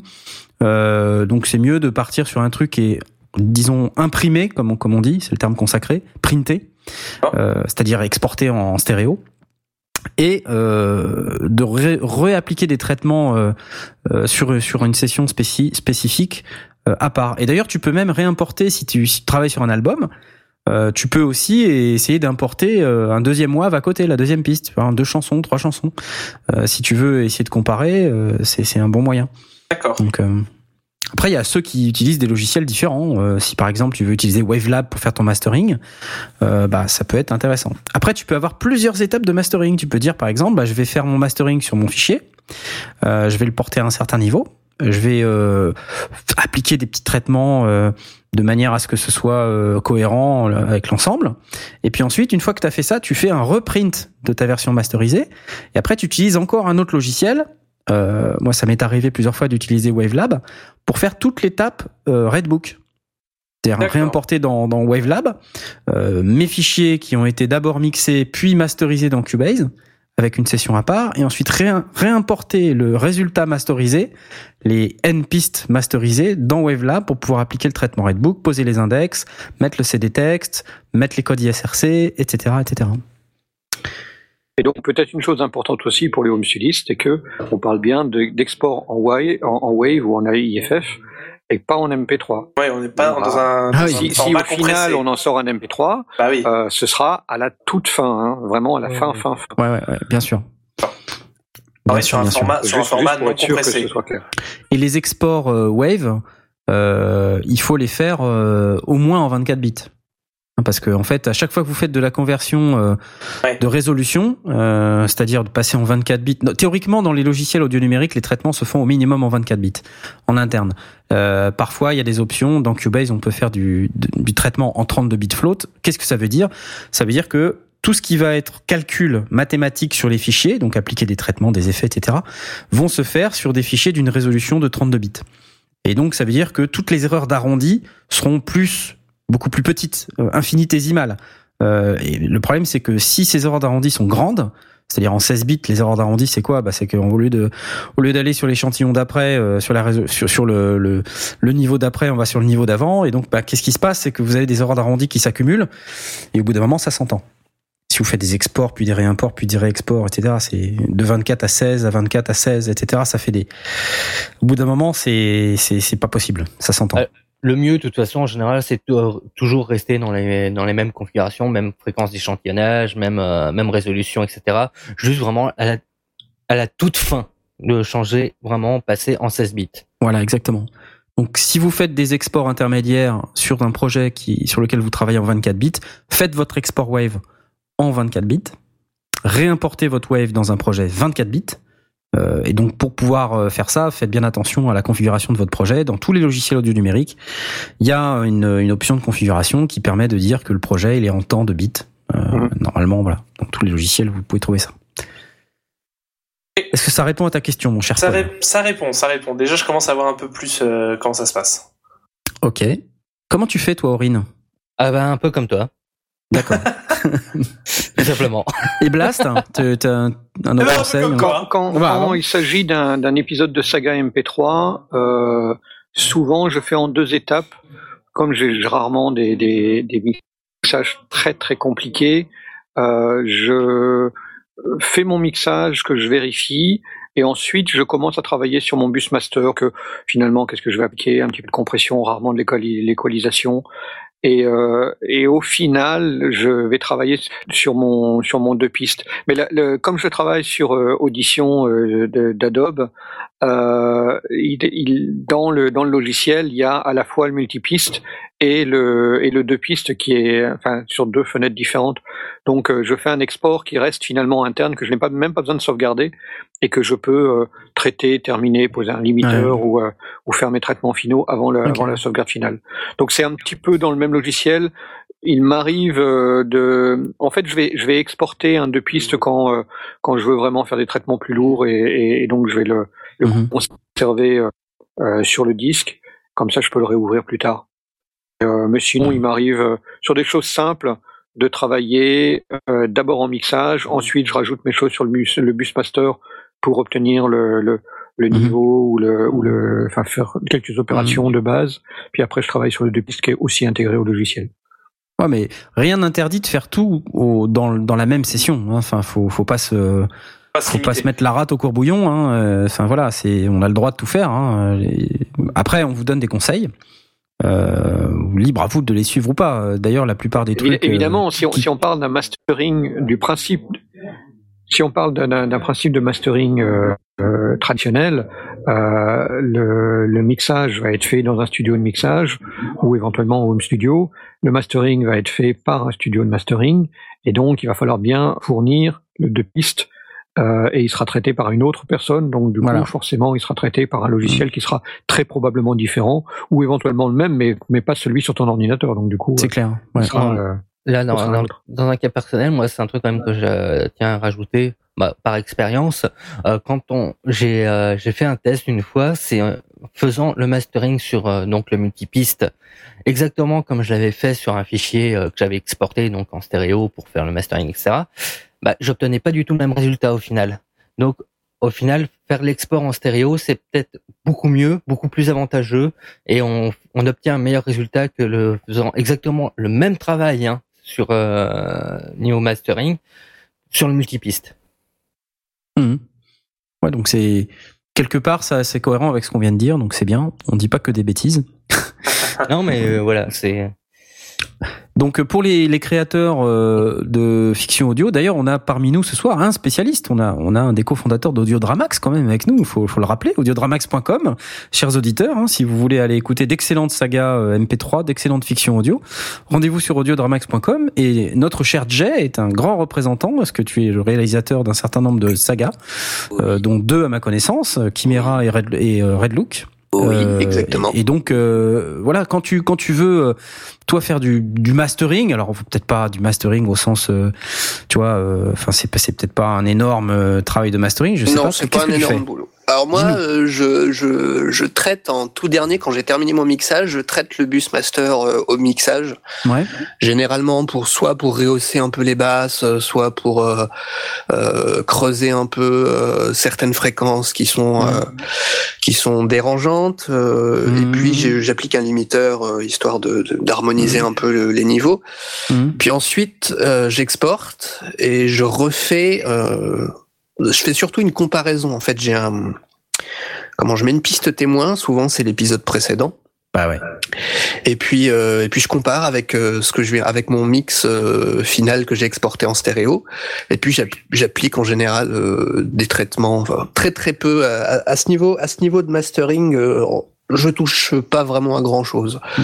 C'est souvent soit euh, une très très légère compression ou alors une, une toute petite reverb. Ça m'est déjà arrivé de mettre une très très très très légère reverb qui Ouais, ne, s'entend que qui ne s'entend que quand on la désactive mais mais ça permet de de de, de rendre le son un peu plus euh, un peu plus lisse un peu plus euh, de pouvoir Mhm. coller euh, les éléments ensemble pour pas qu'ils qu'ils sonnent trop séparés enfin pour qu'on Ouais, ait c'est un vraiment peu- l'impression que ce soit dans le même environnement Ouais, euh, voilà C'est un peu comme quand, quand on fait aussi une légère compression, ça peut aussi aider à une petite reverb peut aussi aider à, à donner de la cohésion à l'ensemble. Alors attention, on parle pas d'un truc cathédral, hein. Oui, oui, non, non, les, très, euh, Non, non. Très très ouais. Et ça, ça permet aussi de faire respirer un peu les mix. Oui, oui, ça rajoute aussi un peu une d'image stéréo euh, de temps en temps quand on met une Hmm. petite qui est pas désagréable à l'écoute. Qu'est-ce que vous conseillez comme type de reverb en termes de, je sais pas, durée, tout ça, de delay, enfin de Une courte. court Moi, courte. très très Bah. courte, euh, avec euh, très très peu de wet et pas du tout de. Qu'est-ce que c'est du wet? Désolé. Le wet, c'est Ah, le. Ah, faut écouter les sondiers, monsieur. Hein. Mouillé, du mouillé quoi. Voilà, du mouillé. Ça dépend, parce que j'avoue Ah, du que wet, d'accord, en anglais. Bah oui, forcément, bien sûr. ça, ça m'est arrivé dans- pour un master d'utiliser une reverb longue, mais mettre le, le wet à vraiment 0,01. Ouais, voilà. C'est, Oui, euh, encore une fois, il y a pas, il y a, y a- le, le, le mastering en général est fait par quelqu'un.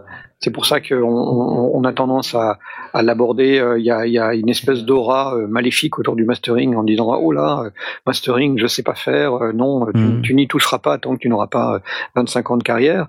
Euh, et c'est un petit peu ça, c'est que ça nécessite pas mal de- d'expérience pour dire oh là, tiens, si je prenais peut-être le contre-pied de toute telle chose. En général, on va quand même essayer d'a- d'avoir une, une reverb pas trop longue parce que euh, elle, elle, elle va un petit peu mettre de la boue un peu partout, euh, enfin rendre moins, moins audible et tout. De la boue. Euh, donc soit une reverb courte, mais avec avec un wet, ça va être quoi 10 10% euh, maximum. Pourcent, ouais, vraiment. Euh, beaucoup. et soit Je- une je- reverb longue qui sera encore plus courte, encore, encore plus, plus légère. Alors je me permets de rebondir là-dessus parce que il faut expliquer à nos auditeurs. Alors c'est pas sur la reverb, mais euh, il faudra qu'on fasse une émission sur la reverb parce que c'est un sujet qui est très compliqué. Ça a l'air de rien comme ça, mais c'est un sujet qui est très compliqué. Euh, il y a plusieurs façons de mettre de la reverb. Soit on la met en mode insert, soit on la met en mode auxiliaire ou send. Euh, alors j'explique euh, rapidement. Soit on la met en- complètement en coupure du signal. Et à ce moment-là, le paramètre dont on parle là, le wet, c'est celui qui va vous permettre de doser la quantité de réverbération par rapport à votre quantité de signal sec. Mais ça, ça part du principe qu'en fait c'est soit l'un soit l'autre et que le complément des deux fait 100% du signal. Je sais pas si je me fais bien comprendre en disant ça. Euh, et vous avez une autre méthode qui est de prélever une partie de votre signal d'origine, de l'insérer dans une nouvelle piste dans laquelle il y aura euh, la réverb. Et ce que vous allez récupérer dans cette nouvelle piste, c'est uniquement le signal réverbéré. Et là, en fait, la- l'avantage de cette deuxième méthode, c'est que ça va permettre de, gérer de manière indépendante euh, le niveau de la réverbération du niveau du signal sec. C'est-à-dire que vous avez vraiment deux faders différents qui vont vous permettre de gérer à la fois le son sec et le son diffus. Et donc en jouant sur ces deux paramètres, déjà là, en jouant sur la longueur de la réverbération, forcément, bon bah là vous avez, euh, vous pouvez faire plus long ou plus court, mais surtout si vous faites une réverb très longue, vous n'êtes pas obligé de la mettre très forte. Vous voyez? Euh, Et donc pour ça, on baisse le fader de, de volume de la réverb de manière à ce que cette réverb soit faible au niveau de son volume, mais qu'elle continue d'être mais qu'elle qu'elle continue d'être longue. Et, euh, et donc ça produit un longue, effet très, différent. très elle est longue, mais elle est faible. Euh, alors que quand on la gère qu'avec le wet, euh, dry wet, le, le potard dry wet, on gère pas vraiment le volume de la reverb, à moins que sur la reverb qu'on utilise, il y ait un bouton de volume. Ouais, pour, pour en revenir quand même euh, au, au mastering, en général, on n'utilise pas vraiment le send. Parce que ça ça nous sert pas grand chose. C'est vrai, mais euh, enfin sur un cas comme ça, euh, sur une réverbération, tout dépend. Enfin, euh, tout dépend. Ouais, ça peut se faire. hein. Surtout si on l'a accès. On a un deux pistes, on peut très bien créer des pistes de. de... Ah, bien sûr, moi, c'est en général, voilà, j'ai moi, j'ai ma piste stéréo, je, je l'envoie quand même dans un bus, quoi. Dans un bus Mmh. master, euh, pour euh, pour être sûr quoi. En fait, le Busmaster me sert en fait de, de Busmaster quoi presque. Et c'est intéressant ce que tu dis parce que tu vois là, il y a bien deux écoles. Euh, Il y a ceux qui font le mastering sur le Busmaster, auquel cas effectivement, ben si c'est sur le Busmaster, tu vas pas, euh, tu vas pas utiliser des sends parce que t'as pas de send sur le Busmaster. Mhm. Tu vois. À, moins, Euh, à moins de créer une piste, de tout foutre dedans euh, dans un bus et de refaire un bus derrière. bah Enfin, voilà, voilà. Donc euh, Je me pose la question euh, sur euh, sur le Cubase 7.5, est-ce qu'il y a est-ce qu'il y a pas des des sends? Si, Ouais, mais euh, ça- si, il y a des, il y a des sends. euh, ouais, mais ça a pas très, ça a pas beaucoup de sens parce que si tu, si t'envoies, enfin excuse-moi, je veux pas te, mais euh, Ah oui, non, Si- je- si t'envoies je- tes, je, je, euh, vois ce que tu veux dire. Oui, oui, oui. T'es mignon, mais si, si t'envoies tes clash. trucs dans, dans ton dans ton si t'envoies ton master dans ton master si t'envoies du scène qui revient dans le master ça va faire une boucle euh, donc ça va être compliqué Ouais, mais, mais, euh, alors que la manière dont moi je fonctionne c'est que je je mets mon import en wave dans un projet je le traite comme si c'était euh, un, un projet, c'est-à-dire que je crée des pistes, euh, j'envoie dans les scènes, tout, je gère mes niveaux de reverb, euh, je rajoute éventuellement euh, d'autres types de traitements sur certains passages. Euh, alors là, je vais, je vais un peu au-delà du mastering. Hein. Des fois, je, voilà, je, je je m'autorise un petit truc. Euh, ça peut arriver qu'un ingénieur du, voilà, oh, pouf, soyons fous. Euh, ça peut arriver qu'un ingénieur du son de mastering sur tout un passage, y mette un effet haut-parleur, par exemple. Normalement, c'est plutôt au mixage qu'on fait ça, mais bon, voilà, pourquoi pas. Ouais, en mastering Euh. un petit peu tard, mais, mais par exemple, une compression new-yorkaise, Voilà. on veut aborder, euh, le principe d'avoir une compression assez forte euh, qu'on va, comme, comme une reverb finalement, on va envoyer le, notre signal vers un compresseur qui lui sera très très fort et on va le récupérer et on va le doser euh, avec et on, on va le mixer avec notre signal original et on Ouais. va le doser assez faiblement qui va permettre de donner de la densité tout en gardant le- les, le, le- le signal original qui lui n'est pas compressé. Donc c'est le principe de la, de la compression new-yorkaise et ça utiliserait aussi deux pistes et c'est aussi euh, quelque chose qu'on peut utiliser en mastering. Donc, en fait, on fait un peu comme on veut. Chose qu'on sert surtout en batterie, sur une batterie, mais bon, ça c'est encore autre chose. Mais voilà, toutes ces règles-là, c'est des règles qui n'en sont pas, hein, parce que quelque part, le mec qui a eu l'idée de faire ça, euh, euh, au départ, euh, on a dû le prendre pour un fou. Mais Bah, c'est- voilà, c'est comme c'est comme tous les gens qui inventent des nouveaux trucs euh, et, en fait qui créent des styles ou qui créent des euh, qui créent des techniques euh, de cette manière qui sont ensuite réutilisées. Mais là, on est plus dans, le- dans des considérations artistiques plutôt que techniques. Hein, euh, quand Oh, on mais parle je de... sais pas. Je sais Pas pas, le premier mec qui a fait de la, de la compression new-yorkaise pour pouvoir ajouter de la densité, euh, quelque part, euh, c'est, c'est, c'est entre, lim- c'est entre technique et artistique. Non, Tu vois, puis, euh, alors, pareil, c'est euh, comme Oui, on dit le, le- la compression en sidechain. euh, au début, c'était juste des amateurs qui, euh, étant donné que les plugins, le sidechain n'existait pas, qu'est-ce qu'ils faisaient? Bah, ils, ils jouaient avec le volume en fait. Et c'est comme ça que c'est créé. Ça, s'est créé. Puis les professionnels Mhm. sont arrivés dessus. Ils ont fait tiens, c'est pas con ça. Si jamais on faisait ça, euh, voilà, si jamais on mettait le compresseur comme ça à la place, On utilisait un. Voilà. signal plutôt qu'un threshold. Donc voilà, Voilà, il y a tout un tas de euh, techniques qu'on- dont on pourra parler. Euh, Donc on a parlé un peu de la compression tout à l'heure. Alors c'est vrai que le sidechain, on l'utilise pas trop en. Enfin Non. moi, en tout cas, je l'ai jamais utilisé en mastering. Je, je, je- Ça sert à rien en mastering. Bah, euh, non. on peut Ah. faire pomper. Attends, on peut. Je suis pas d'accord. Ouais. On peut, si on fait de la techno par exemple ou de l'électro. Ouais, non, mais... et qu'on Ouais, mais- veut euh, donner ce son très particulier euh, de pompage à un programme audio. Mais tu fais ça au mixage, pas au pas- mastering. c'est pas- non, oui, pas forcément, pas mixeur, forcément, pas- pas Tu le fais forcément. sur un master en. Si c'est pas stem. suffisant, bah si c'est pas suffisant, Ouais, mais tu le fais peut-être sur un sur un master euh, en stem. je pense qu'un ingénieur du son de mastering peut accentuer cet effet en prenant, tu sais, euh, une quantité du Oui, on signal peut- où, où on va récupérer la grosse caisse Oui. et en fait réappliquer un compresseur sur le programme complet pour pouvoir faire pomper à certains moments. Mais du coup, C'est vrai- que si on regarde les, les, les titres, il y a, il y a toute une série de trucs. Moi, je trouve que c'est plutôt un massacre, mais, mais pourquoi pas, de, de gens qui prennent d'anciens titres et qui les remasterisent. Et donc, c'est marqué remastered euh, sur, le, sur les tickets. Euh, et, et, euh, et qui, effectivement, peuvent donner des, des, des, des, des trucs plus groove ou plus roots ou plus, euh, plus techno à, des, à des titres plus, qui étaient anciennement pop. Euh, ils vont effectivement faire ce genre de choses. Euh, Alors c'est du mastering ou c'est pas du mastering ça ben, c'est forcément du mastering puisqu'il part d'un deux pistes. Parce que tu sais, c'est un peu limite, c'est un, c'est un, c'est un remix quelque part. hein, tu vois, c'est. Alex sur Twitter nous dit que les experts en pompage, c'est les Shadok. Exactement. Et cela, euh, Tout à fait, depuis, depuis des générations.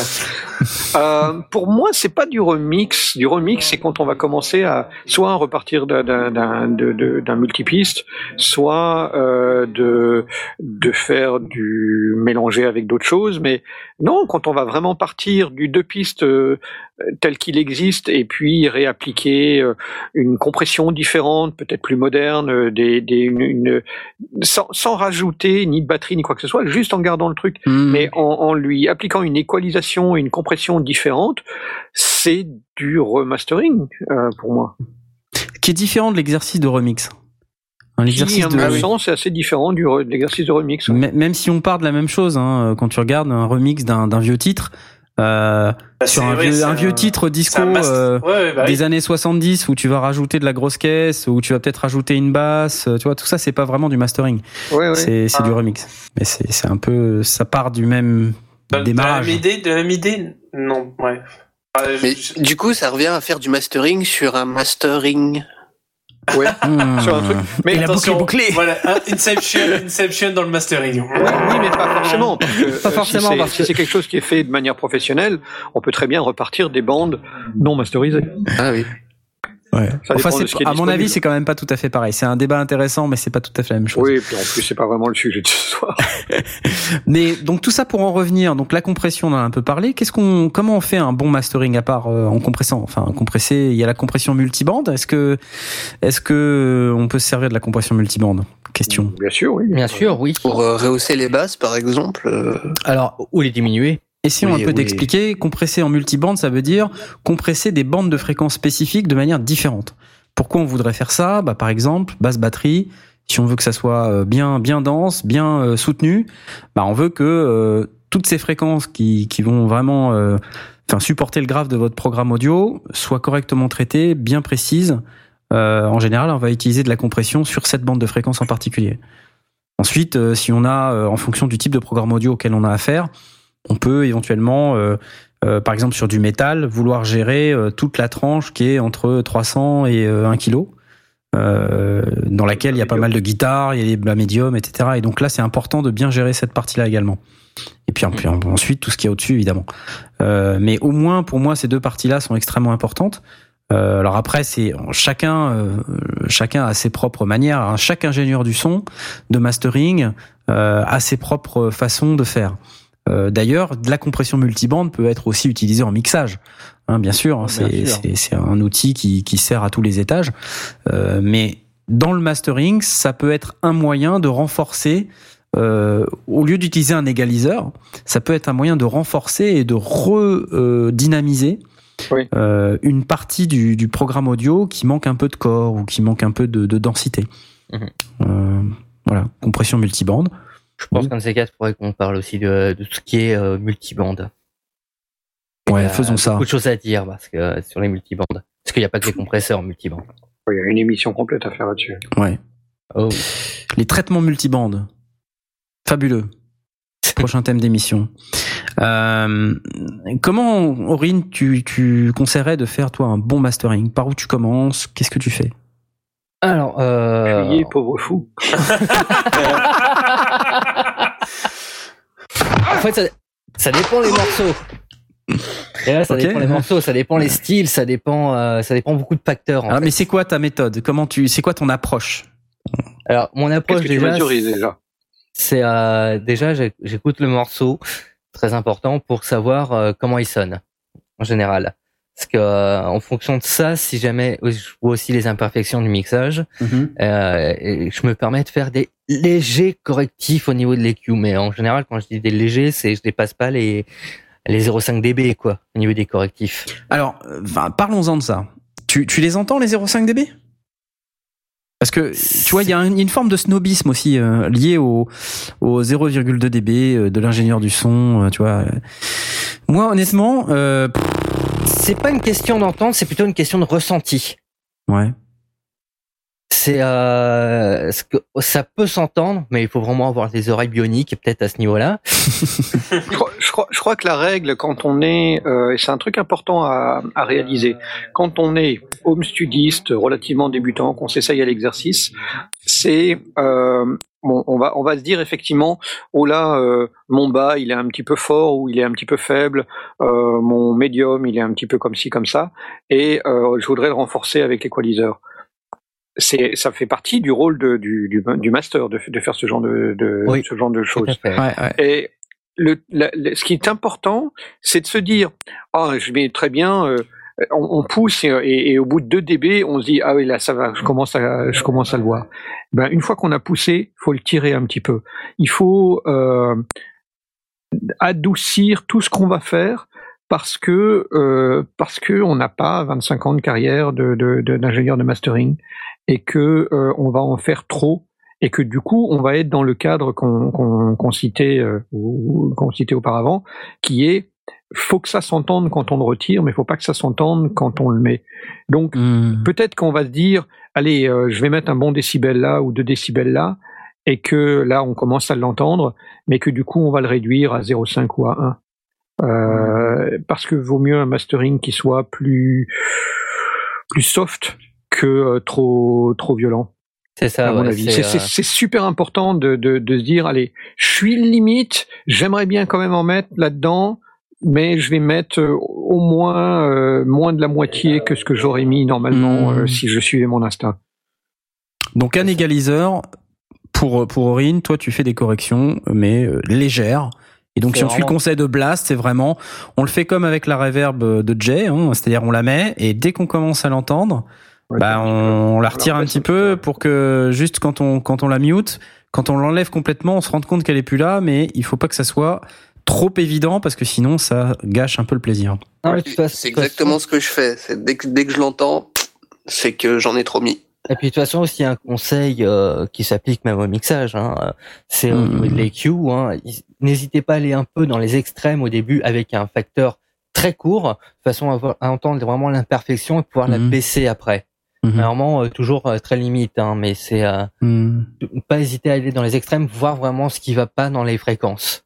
Quand Et après, comment- quelque chose qui va pas. Comment tu fais finalement? Parce que comment tu choisis? Quelle est la fréquence qui va pas? Est-ce que tu te bases uniquement sur euh, la douleur? Tu te dis ah ça c'est nul, je l'enlève Ou est-ce que tu fais autrement? Pas forcément. Déjà, c'est euh, j'essaie aussi d'uniformiser aussi un peu le spectre parce que des fois, je me Ouais. retrouve avec des spectres complètement, euh, ça part dans tous les sens. Ouais. On se fait un gros oulala. Euh, déjà, des fois avec euh, des, des spectres avec énormément de basses et quasiment aucun, aigu. Ah ouais. On se fait un gros aïe. Parce que euh, du coup, au final, le, ce, qui, fait- ce qui rend le mix presque trop, euh, trop dense en fait, trop euh, Mmh. sombre, trop, trop compressé. Donc au final, j'essaie hein. déjà de remonter un peu les aigus de façon à aérer un peu euh, le mix. Ouais, ça c'est très subjectif, c'est euh, qu'on appelle ajouter un peu d'air. c'est ça. Ouais. En gros, c'est on remonte un peu tout ce qui est au-delà de, on va dire, 3 4 kilos quoi. Oh, même C'est au-dessus. ça. Ouais. En Oh. général, je, je monte au-dessus de 5 kilos moi. D'accord. Mais le, le euh, un des trucs qu'on peut faire, alors je ne sais pas si tu le fais, Aurine, c'est euh, d'utiliser une référence, parce que il faut se calibrer les oreilles. Et ça, on, on, on a tendance à l'oublier parce que les oreilles se fatiguent, s'habituent aussi euh, à, à l'erreur ou à, ou à quelque chose qui, après après dix fois qu'on a écouté le, le, le truc, on n'entend plus l'erreur ou, le, ou la chose qui nous chagrinait au départ. Donc c'est prendre un truc de référence. En musique, on va prendre un titre. euh, si on mixe de la pop, on va prendre un, un titre pop. Ça veut pas dire qu'on va faire la même chose, mais ça veut dire qu'on va utiliser un titre pop qui serve de référence pour décider de d'aller dans une certaine direction ou de, ou de s'en éloigner. Euh, si on va mixer du métal, je pense qu'on va faire la même chose. Et si on va mixer comme euh, comme le, le, le préconisait Jay, si on va mixer une saga MP3 ou un podcast, on va euh, écouter le précédent pour pouvoir se Se remettre dans l'ambiance. se mettre, se mettre les oreilles à ce niveau-là, avec cette tonalité-là, avec cette, euh, euh, ouais, ces, ces, ces petites choses qui font que C'est euh, hyper important. On, on, Ouais. on ressente une, un référent, quoi. Et, et, Et pas même- hésiter régulièrement à y revenir. J'ai envie de dire, ouais. même avec un référent, il se peut aussi que ça sonne pas exactement comme le référent, mais ça, il faut pas, faut pas s'en en- s'en inquiéter. Je pense qu'à mon avis, le référent, il est nécessaire, parce que si on n'en met pas, on, on risque de s'éloigner beaucoup trop. Oui. Euh, et, et là, la différence est vraiment énorme. Et là, ça peut être problématique, Oui, surtout. que ça, peut, euh, ça peut dépendre de son feeling, ça peut dépendre de sa fatigue, ça peut dépendre de d'autres d'autres éléments qu'on, dont, on ne tient pas compte. Donc si on prend un référent, au moins il sonne au même endroit, au même moment, euh, dans les mêmes conditions physiques, puisqu'on l'a on l'a fait rentrer dans, dans le même logiciel, euh, il passe par le, la, la même chaîne du son, et du coup après, on va on- de nouveau, on, on, c'est pas parce que on, on mixe un titre de pop qu'il faut absolument euh, mixer comme tout le monde mixe, euh, enfin, ou, ou- ou masterise un titre de pop. Mais en tout cas, on a ce référent et on peut décider de comment est-ce qu'on s'en éloigne ou comment est-ce qu'on s'en approche. C'est- Justement, c'est ce que, ce j'allais dire aussi justement, c'est que par exemple dans le cadre d'un mec qui fait du, du R&B, enfin je, je prends un cas que je n'écoute pas forcément, hein, mais je me dis que si je veux me détacher et que j'utilise un référent comme vous le dites euh, pour essayer de voir un peu ben, ma piste par rapport à ce référent comment elle est, si j'essaie de me détacher complètement de ce référence, je risque aussi de créer quelque chose qui peut être intéressant. Enfin, Ah je- oui, oui, tout à fait, oui, oui. oui, oui, oui. Mais c'est d'avoir d'avoir ce référent, d'a- d'avoir cette base, parce que euh, d'un jour à l'autre, euh, d'une heure à l'autre, euh, d'un, système à l'autre, parfois on a on a un routage qui est différent parce que en 30 ans on avait une émission de radio et que du coup on a un petit peu changé ses, potards et que du coup au lieu d'être d'avoir ces, ces, moniteurs calibrés à un certain niveau, ils sont un petit peu plus haut, un petit peu plus bas et que bah, ça change les courbes de, de perception des différentes fréquences. Donc on reprend un référent qu'on connaît bien. Et puis ça nous nettoie un petit peu les oreilles, ça nous calibre et on, peut retravailler à partir de ça. Oui, parce que même si le son en général, il, bah, il est, il est complètement objectif, notre cerveau, lui, en revanche, il s'adapte. Ne l'est pas, ne l'est pas. Et, euh, et, et il peut nous induire en erreur alors qu'on s'en rend pas compte. C'est, euh, enfin, c'est vraiment c'est de la psychoacoustique, ça c'est Oui, faut- tout à fait, c'est un paramètre euh, assez important à, prendre en compte quand on fait de. Et la fatigue, ça- c'est difficile à évaluer en plus, la fatigue auditive. Euh, et Ouais, donc quand on quand on, on, on mixe depuis, euh, je sais pas, euh, enfin du 3 4 heures, euh, on se rend pas compte tout de suite. Euh, il faut réécouter le lendemain matin ou après quelques heures de repos pour se rendre compte. Et je Euh, dirais que c'est pi- c'est pire avec le mastering. Il faut vraiment prendre des pauses très très régulièrement avec le mastering, parce que c'est euh, là où justement on, on a vraiment besoin d'une oreille neuve. Euh, en fait, on se fatigue très vite l'oreille en, en faisant du mastering. Mhm. Très- on se fatigue. Et quand on en fait trop plus. longtemps, on a l'impression qu'on accumule les trucs et euh, au final, on a l'impression aussi que ce qu'on fait c'est de la merde. Et du coup, on abandonne et on se Et on décourage. jette, et et on Non, jette pas forcément. vraiment euh, voilà, son clavier. Pas forcément. Au contraire, je dirais contraire, on se dit ouais putain ça fait super bien, etc. Et puis en final, euh, non, c'est pas bon, c'est pas bon du tout parce qu'on se rend compte qu'au final, bah non, il y a, il y a genre il y a trop verbe beaucoup trop forte. euh. Il y a, Mais c'est là que le référent est très important et, et c'est pas une honte hein, de parce que qu'on fasse de la musique, euh, on a toujours des références euh, culturelles, Mhm. des, des gens à qui on veut ressembler. Enfin, c'est rare les gens qui disent moi je veux ressembler Ouais, à personne. peuvent dire, ouais. Ou, je- Tu ou- vois, euh, ou- ou qui vont dire je veux surtout pas ressembler à telle personne. Voilà, oui, bah, aussi. Mais Voilà, euh, quand, quand Mais on a une moins, c'est un- référence musicale, un- c'est- Ouais, c'est un référent hum, négatif, mais ça, ça en reste un. Ouais. je dis moi je veux sonner comme tel artiste, euh, bah je vais regarder l'album de cet artiste, je regarde le morceau qui me plaît, je le mets à côté de mon master à moi et puis je vais dire ah, il faut que j'arrive à avoir le même son. Donc il y a un travail de mixage dans un premier temps et après pour euh, vraiment euh, remettre enfin toute la partie spectre euh, au carré, euh, faire en sorte que tout soit euh, à, peu près identique, euh, le même niveau de grave, euh, le même niveau d'aigu, le même niveau de etc. Tout ça c'est très compliqué. Et si on n'a pas le référent, si on essaie de le recréer from scratch, c'est hyper compliqué. Il faut, Ouais, faut toujours faire des comparatifs. le truc qu'on peut faire quand on a un multipiste, c'est mettre justement ce morceau référent sur une euh, sur une piste à côté euh, en muet, mais Mhm. avec euh, le- voilà les analyseurs de spectre, etc. aussi qui peuvent nous aider à voir Mhm. vraiment les tout petits détails euh, de ce mix là qu'on veut réappliquer après par la suite. Alors, il y a des plugins qui font ça? Oui. T'en connais Ah. hein? Bah, bah des- niveau analyseur de spectre, euh, il y en a. Bah déjà il y a le Voxengo qu'on a, Mhm. dont on a parlé tout à l'heure, a- qui est très bon. Euh, Il y en avait un autre que je connaissais qui était très bien parce que euh, très précis et euh, surtout aussi il nous analysait la, la stéréo, euh, il analysait beaucoup de choses.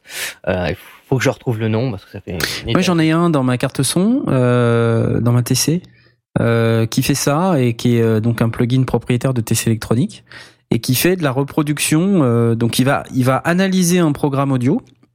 Il va en tirer la quintessence fréquentielle entre entre guillemets et il va appliquer la même courbe d'égalisation à un autre contenu. Alors, mal ça. c'est ça, c'est pas mal. Euh, Il y a juste une limite au truc, c'est que si tu veux que ça sonne pareil, il faut que le programme d'origine il sonne aussi pareil. C'est-à-dire que euh, si tu veux appliquer le, le appliquer l'égalisation, la même égalisation, et si tu pars pas du même euh, de la même référence, c'est compliqué.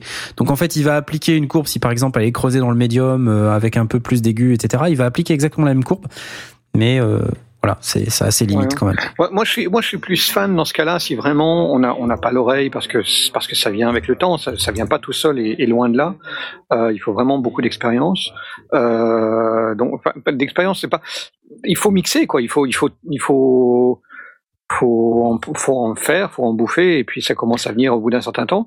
Le, Faut en le- bouffer, ouais. ce, qui, ce qui peut, ce qui peut être utile quand on, quand on est au début, moi j'ai tendance à dire que surtout en home studio, quand on n'a pas forcément les écoutes les plus extraordinaires avec euh, l'ensemble des fréquences parfaitement restituées, etc.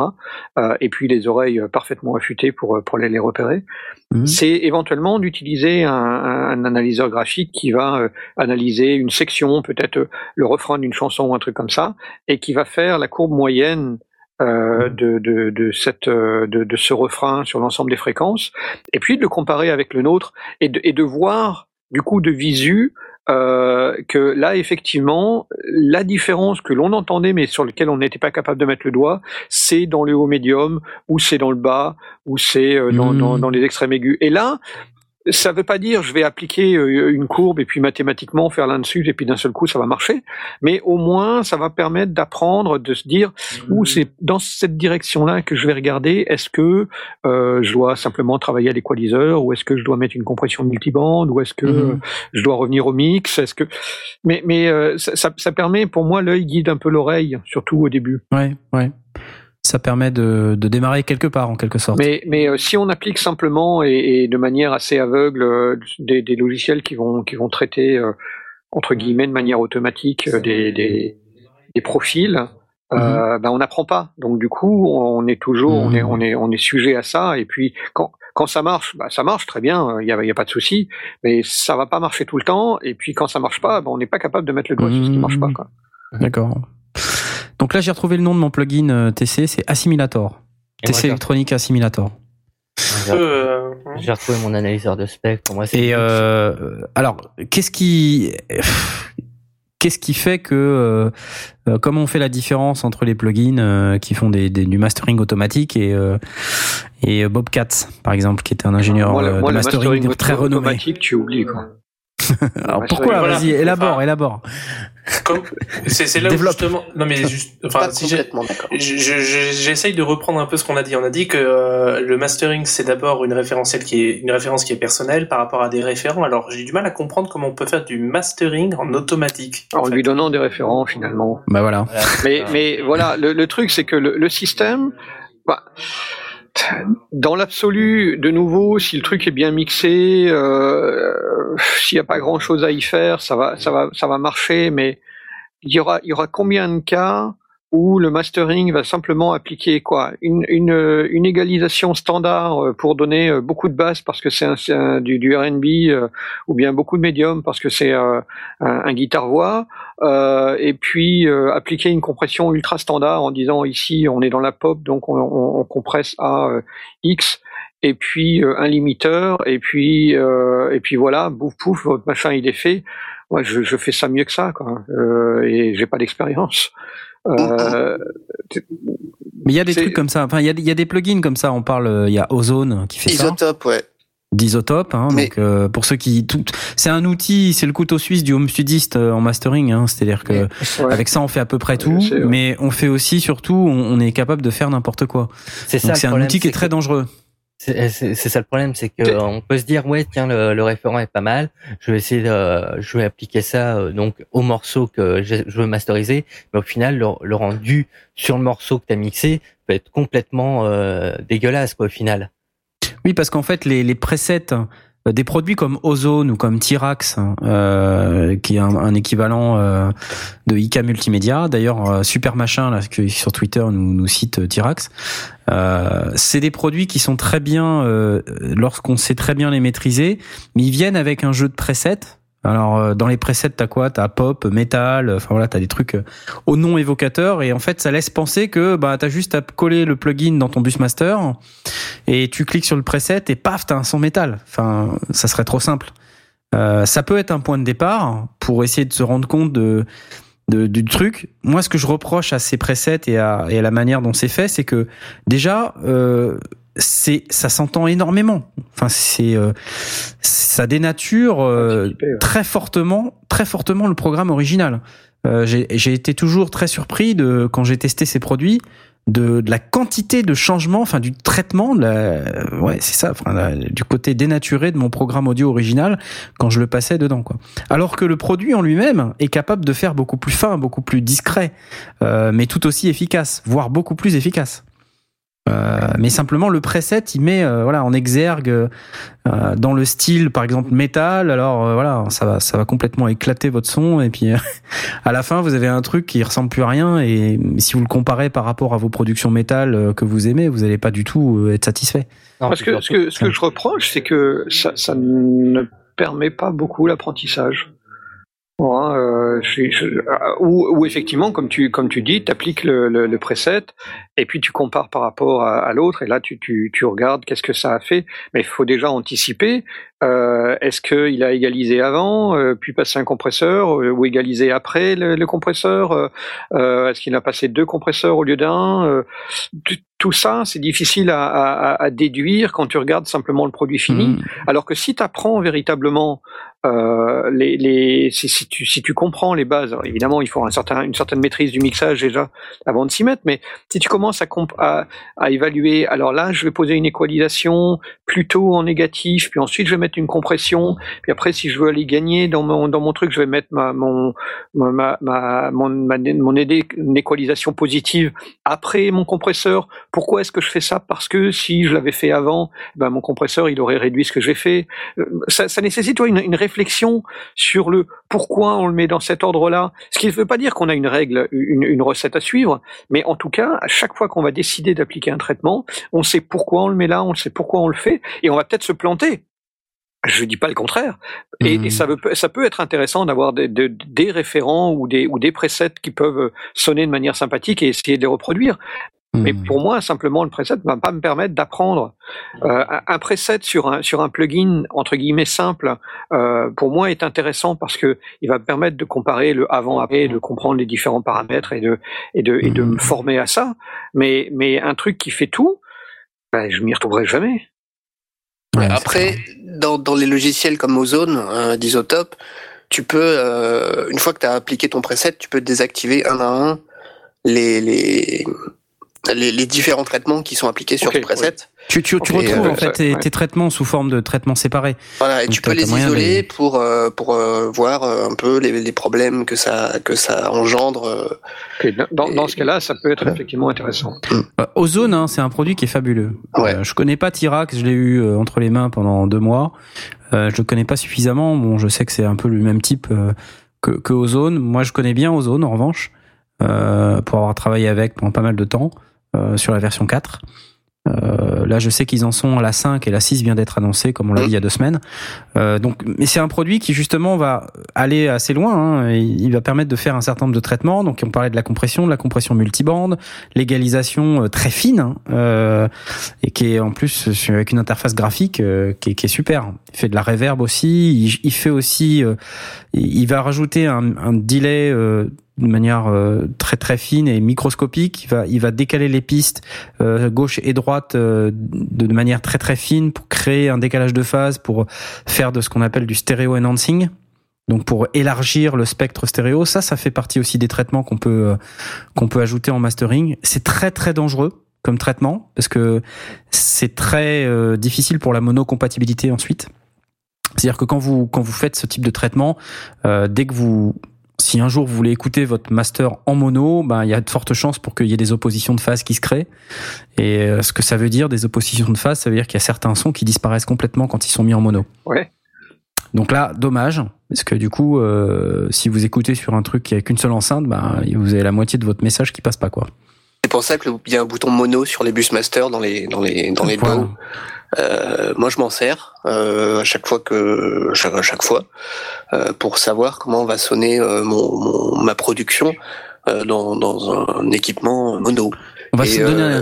Euh, vas-y, vas-y, continue. Excuse-moi. Et, et euh, c'est assez incroyable d'ailleurs quand on passe euh, notre mix en mono, à quel point ça change et à Ah quel oui, point on se rend compte euh, que on a trop de basse, euh, que euh, là la guitare on l'a mis trop à gauche, euh, du coup on l'entend plus en mono, donc il faut peut-être resserrer un peu le, le, le- le panoramique.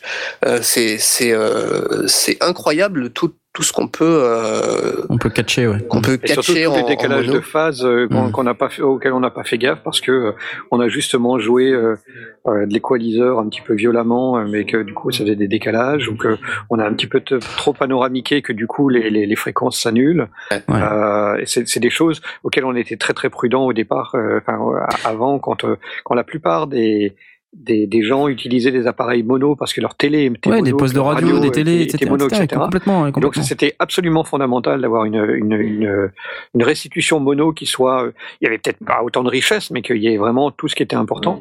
Et aujourd'hui on la retrouve parce que les gens effectivement utilisent des, des oreillettes et des trucs comme ça. Euh, donc euh, c'est, on, pendant tout un temps on s'est dit ouais euh, tout le monde est au casque aujourd'hui. Tout le monde est en stéréo. ouais. Mm. Mais on commence à voir des petits trucs à plugger en, en mode de haut-parleur et ces haut-parleurs sont mono. Euh, donc euh, et, et en général ils prennent la, la piste stéréo et ils en font un mono. Donc on va re- redécouvrir avant, avant longtemps l'intérêt de vérifier la compatibilité mono. Et Ouais, ouais, donc faut pas l'oublier. quoi. Faut pas Ouais, l'oublier. moi, si j'ai un bon conseil à donner, c'est d'écouter euh, votre, votre, votre master en mono et, Et c'est la plupart, je vais dire, allez, 60% de, de, de, des erreurs, enfin des erreurs. Oui, c'est des erreurs que je fais en, en mastering et même en mixage. Euh, je les, je les découvre en passant le tout euh, en mono. Ah, donc c'est un témoignage intéressant là. ouais, coup. ouais, c'est vraiment un truc que je conseille de faire. Voilà, donc pensez au mono, utilisez la fonction spécifique de votre euh, Digital Audio Workstation. Euh, ça permet de cap- capter des trucs. Euh, toi, Aurine, quel autre conseil pour faire un bon mastering au-delà de au-delà des outils que tu peux utiliser pour faire ton mastering, mais quel conseil tu peux donner aux gens pour dire pour faire un bon mastering, voilà ce qu'il faut faire ou ne pas faire d'ailleurs? Oh là, euh, C'est dur, c'est dur. c'est question. très dur parce que en plus, je te prends à froid là. Ah, ouais, carrément. Euh, ou Blast, hein, ou Blast, enfin, je, je, ou même Jeff. Hein, je veux dire, je- Non, mais attendez, je, je- c'est juste que je voudrais qu'on puisse dire aux auditeurs, euh, un, qu'on leur explique ce que c'est, donc ça on l'a fait, euh, pourquoi on a besoin, donc ça on l'a fait, et comment comment on fait, quoi, avec quoi on le fait, et puis et puis qu'est-ce qui nous garantit qu'on va bien le faire, tu vois? Bon, Euh. Garantir qu'on va qu'on va bien le faire, Pas grand chose. il n'y a pas grand chose. il y a rien, il y a pas de garantie. C'est Bah, pas. il n'y a voilà, pas de garantie, ok, mais il y a au moins comme les euh, des il y a au moins un conseil euh, qui, qui a été donné euh, la monocompatibilité euh, utiliser des références euh, voilà c'est c'est ce genre de choses hein, dont je parle Ouais. Euh, gérer la fatigue auditive voilà ça c'est des bons conseils qui qui Et, mangent euh, pas de pain et si- voilà ça coûte pas cher Le, le- le conseil qu'on donne toujours et, euh, et- et qui est toujours aussi vrai, même si euh, certains décident de passer outre euh, à, tort ou à raison, et bien souvent à raison parce qu'ils n'ont pas le choix, c'est de faire faire par quelqu'un d'autre. Oui. Euh, alors, évidemment, la, le- le- la, la solution idéale, c'est euh, de demander à un studio de mastering de s'en occuper. Euh, ça coûte de l'argent. Ça coûte pas tant d'argent que ça. On reviendra peut-être sur les prix, euh, à moins que ça vous intéresse maintenant. ah bien bah, comme tu veux Euh, les, les, les prix, alors évidemment, on, on- là on parle pas de podcast ou de, ou de saga MP3, on va pas s'adresser à un studio de mastering pour ça, mais euh, pour de la musique, si on veut préparer un album ou un EP, euh, faut compter à peu près entre 40 et 80 euros par titre. Mhm. Euh, c'est le prix qu'on trouve à peu près, fait, pas fait par, par une machine, hein, mais fait par un vrai euh, euh, Une vraie personne. ingénieur du son de, de mastering. Alors évidemment, il y en aura des gens, il y, en aura qui seront plus ou moins retaillés, plus ou moins expérimentés, plus ou moins bien équipés. Évidemment, l'équipement va rentrer aussi en ligne de compte au niveau du prix, mais on compte à peu près, grosso modo, de 40 à 80 euros par titre. Et puis, euh, sachant que plus il y aura de titres, euh, plus le tarif en général est dégressif. Euh, et puis, à, à l'inverse, par titre, il va y avoir aussi la comparaison des morceaux entre eux. Mhm. Donc euh, on va Oui, c'est ça. entre que si, si tu fais juste un titre, bon, euh, l'ingénieur du son de mastering, euh, il va te prendre de tes 40 à 80 euros, il va te faire un, un mastering euh, standard truc- un par rapport propre, au, au euh, style voilà. de musique ou au style de programme audio que tu lui soumets, quoi. Exactement. Et si tu fais mixer un album, il va te mixer, il va, il va te masteriser l'ensemble des titres, puis ensuite il va euh, te proposer ben, Mhm. justement la, la position des index, le- les, les codes à rajouter, etc. Donc tout, tout ce travail-là, il va te Mhm. fournir en général un CD euh, qui est prêt à, à, à- à être, Envoyé à l'usine. être utilisé pour pour pour le, la, la gravure, pour servir de, de référent pour la gravure. Ouais. Donc là, ça va te coûter entre 300 et 700-800 euros. Euh, et puis, si tu veux aller euh, chez Digigo, euh, chez Bobcat, ça coûtera plus cher. C'est faut compter. Mais alors là, on est quand même dans le dans le très haut du panier. Tu comptes. euh, j'ai- je suis allé euh, sur le site de chez Bobcats. Il, il annonce que pour un album, donc une- en général une dizaine de titres, tu vas avoir entre 800 et 2000 euros, sachant que en général les gens s'en tirent pour 1300 euros. On paye à l'heure. Donc du coup, ça dépend du temps nécessaire à, à passer dessus. Donc, C'est pas si qu'en cher, hein. moyenne, c'est- Bah, mais c'est non. pas si cher que ça. Pour avoir Pour- Bobcats, euh, c'est quand même vachement pas cher. quoi. Exactement. Donc on a toujours l'impression que ah non euh, mastering on, on- on oublie on n'y va pas. C'est pas si cher que ça. Un- un- euh, dans la plupart des, des studios on va en avoir pour entre 300 peut-être 500 600 euh, pour obtenir un mastering et chez Bobcats pour 1300 on va avoir le mastering de son album. C'est pas si cher que ça. Bon, en même temps, il n'y a pas de Hmm. mixage. Hein. Il faut, il faut un truc qui soit mixé correctement. Et Bob Ouais. Katz, lui, il veut pas de, de stem. Hein. Bob, euh, il- on, on lui envoie un- le, le mix. Il veut pas retoucher au mix. Si le mix ne va pas, il va revenir vers l'ingénieur du son. Il va lui dire "Écoute, je suis désolé, mais ton truc, il, il, il, il va pas. Il y a un problème, mais c'est pas lui qui va retoucher." Non. Euh, mais mais Par voilà. contre, si, ton- Donc, si ton mix est à chier, il va te renvoyer ton truc en disant, écoute, euh, euh, ben, ça fait partie des trucs où on monte au-delà, c'est-à-dire qu'après il va, il va discuter avec toi et soit il fait, soit il corrige, soit il, mais il va travailler avec l'ingénieur du son qui a fait le, qui a fait le mixage. Il, il fait pas Mhm. de lui-même, il, il décide Bien pas sûr. ça de lui-même. Ça fait pas Bien partie sûr. de sa philosophie. Mais voilà, euh, donc ça c'est pour évidemment un album de musique, c'est la solution idéale. Trouver un bon master qui connaît bien le style de musique qu'on veut, masteriser, et puis euh, il va facturer et on, obtient un, un beau CD tout prêt à tout prêt à être envoyé à l'usine avec tous les codes, tous les machins, tout, tout ce qu'il faut. Si on n'a pas ce budget-là, euh, une des solutions que, qui, qui peut être vraiment intéressante, c'est de quand, quand on est entre musiciens, euh, home studistes, souvent les autres sont aussi home studistes, pas toujours, mais on n'est pas tout seul dans le monde. Il y a, il y a aussi des, des, des copains, des groupes, euh, des groupes annexes, etc., qui ont les mêmes problèmes. C'est de demander à quelqu'un de faire le mastering, éventuellement euh, en, en échange, quoi, dire tiens, moi je fais le mastering de ton album et toi, toi tu fais le mastering du mien. Et en faisant comme ça, euh, on, on- on profite du fait d'avoir le, le- ce principe des oreilles neuves.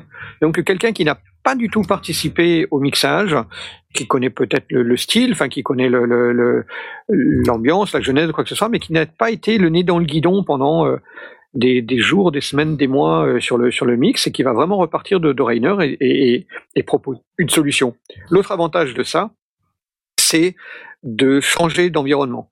Parce que le problème qu'on rencontre quand on va faire le, si on, si on fait le, le mastering au même endroit qu'on a fait le mixage, c'est que si la pièce n'est pas traitée acoustiquement de manière euh, absolument parfaite pour être complètement neutre, avec des moniteurs neutres, etc., euh, il va y avoir des, des fréquences qui seront mises en exergue à cause de, de la réverb qu'il y a dans la pièce, euh, et d'autres qui vont un petit peu s'effacer, et donc du coup, on va Mmh. devoir compenser quand on mixe.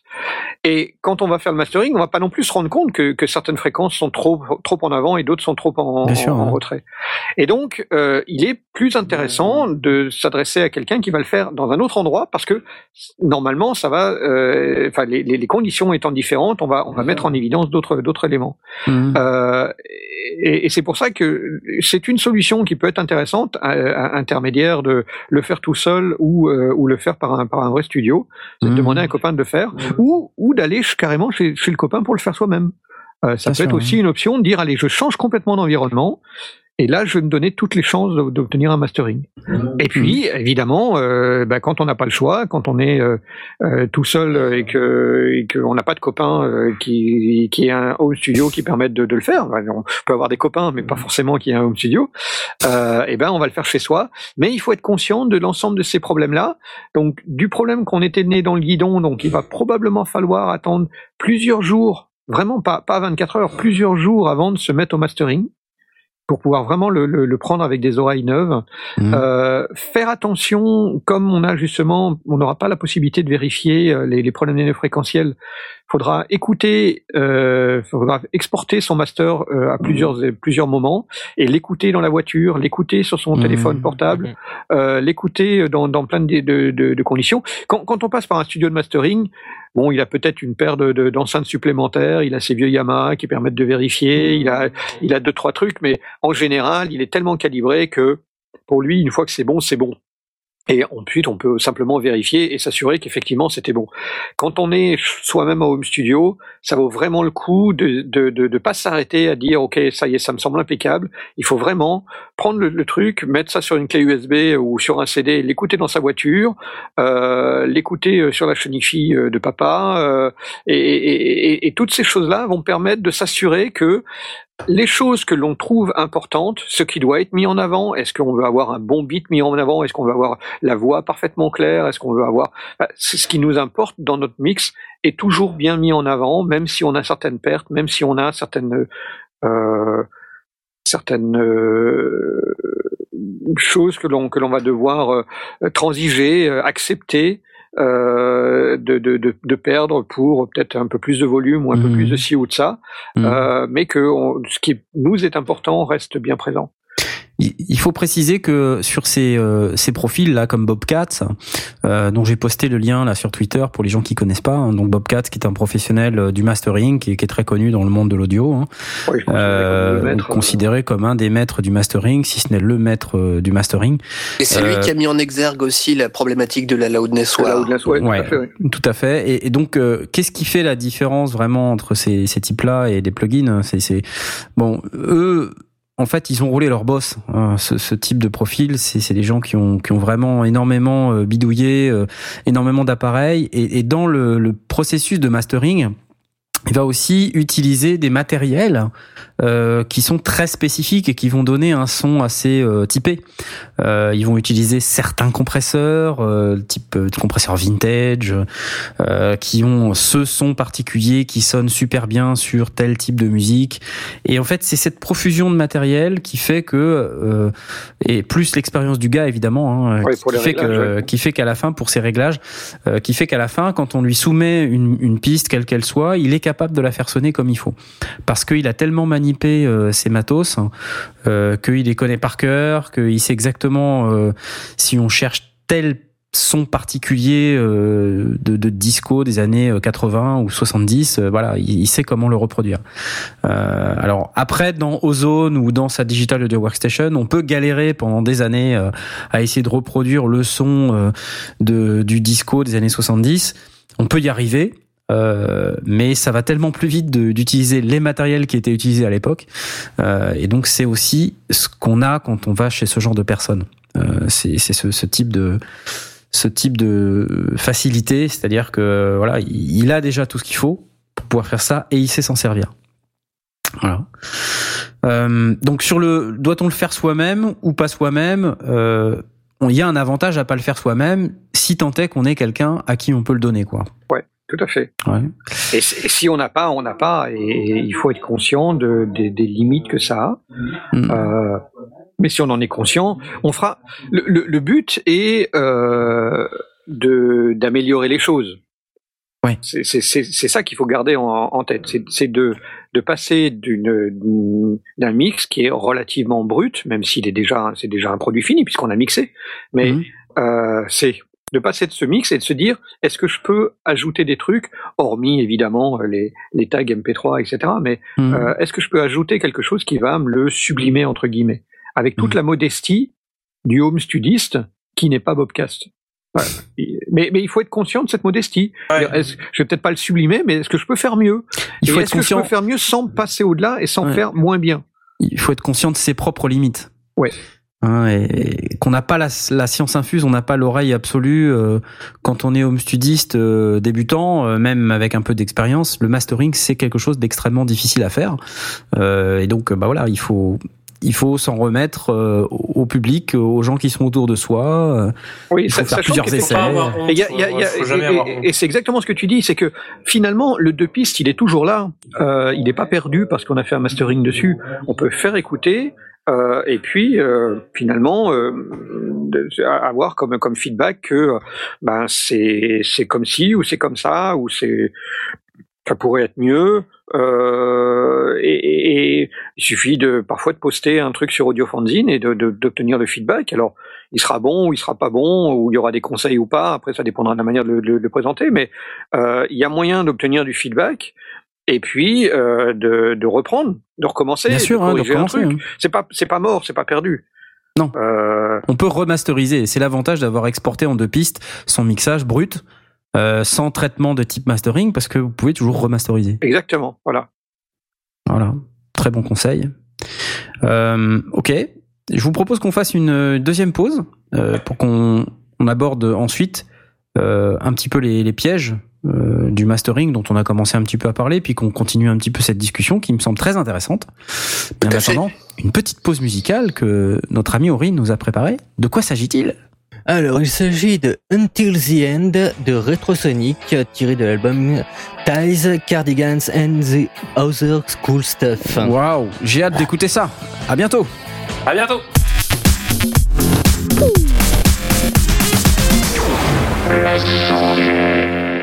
Nous voici de retour dans cette 17e des sondiers dédiée au mastering et euh, on est évidemment très content de parler de ce sujet très très épineux.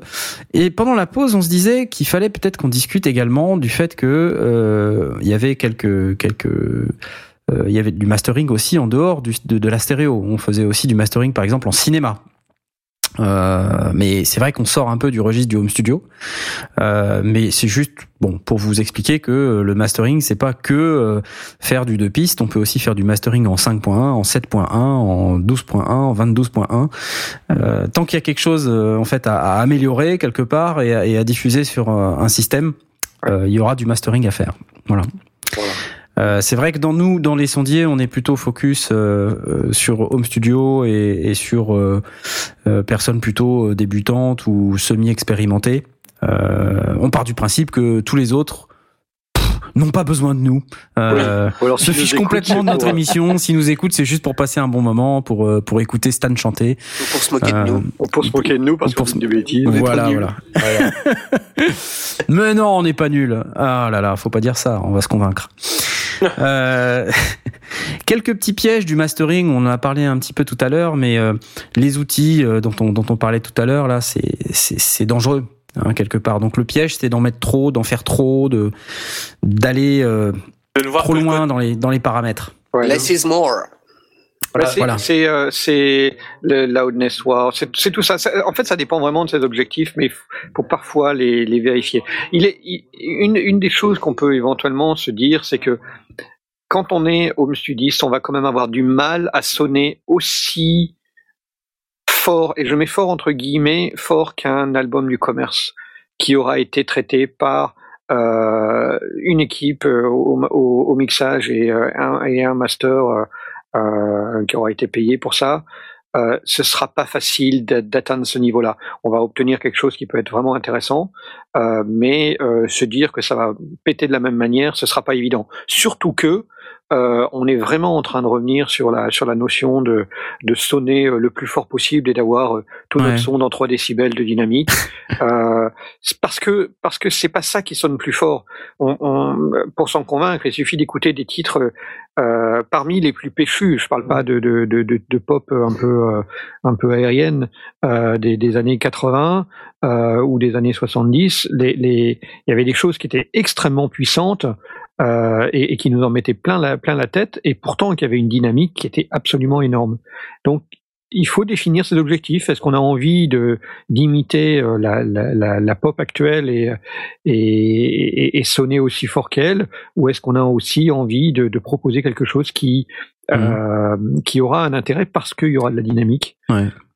Euh, On avait parlé un peu de la BUR 128, là, l'histoire de la norme euh, qui euh, la On va pas R128, tout sûr, réexpliquer, euh, mais c'est c'est vrai que euh, quelque chose qui est trop compressé, trop trop maximisé, est fatigant pour l'oreille. Donc Ouais. évidemment, on recommande pas de le faire. C'est vrai qu'il y a eu pendant des années ce qu'on a appelé les loudness wars, que Bobcat a, a décrié, Dénoncé, hein, enfin ouais. vraiment a dénoncé. Et euh, grâce à lui en particulier, mais euh, grâce aussi à d'autres, hein, euh, une norme a été a été créée, la fameuse BUR 128, euh, qui permet de décrire de manière précise la, la, la quantité de son perçu et de pouvoir la normaliser. Et, et donc ce qui c'est pour éviter en fait le phénomène de la publicité trop forte à la télévision hein, qui peut exister sur d'autres supports. Mhm. Euh, et donc cette fameuse norme est là pour décrire ce son perçu et pour pouvoir le légiférer sur cette question légiférer en la matière. Pour pouvoir expliquer et dire aux gens qui fabriquent des programmes audio nous n'accepterons vos programmes euh, et nous allons les traiter de manière à ce que euh, s'ils arrivent trop fort ils soient remis au bon niveau. Euh, euh, donc c'est très important Et, Bob a.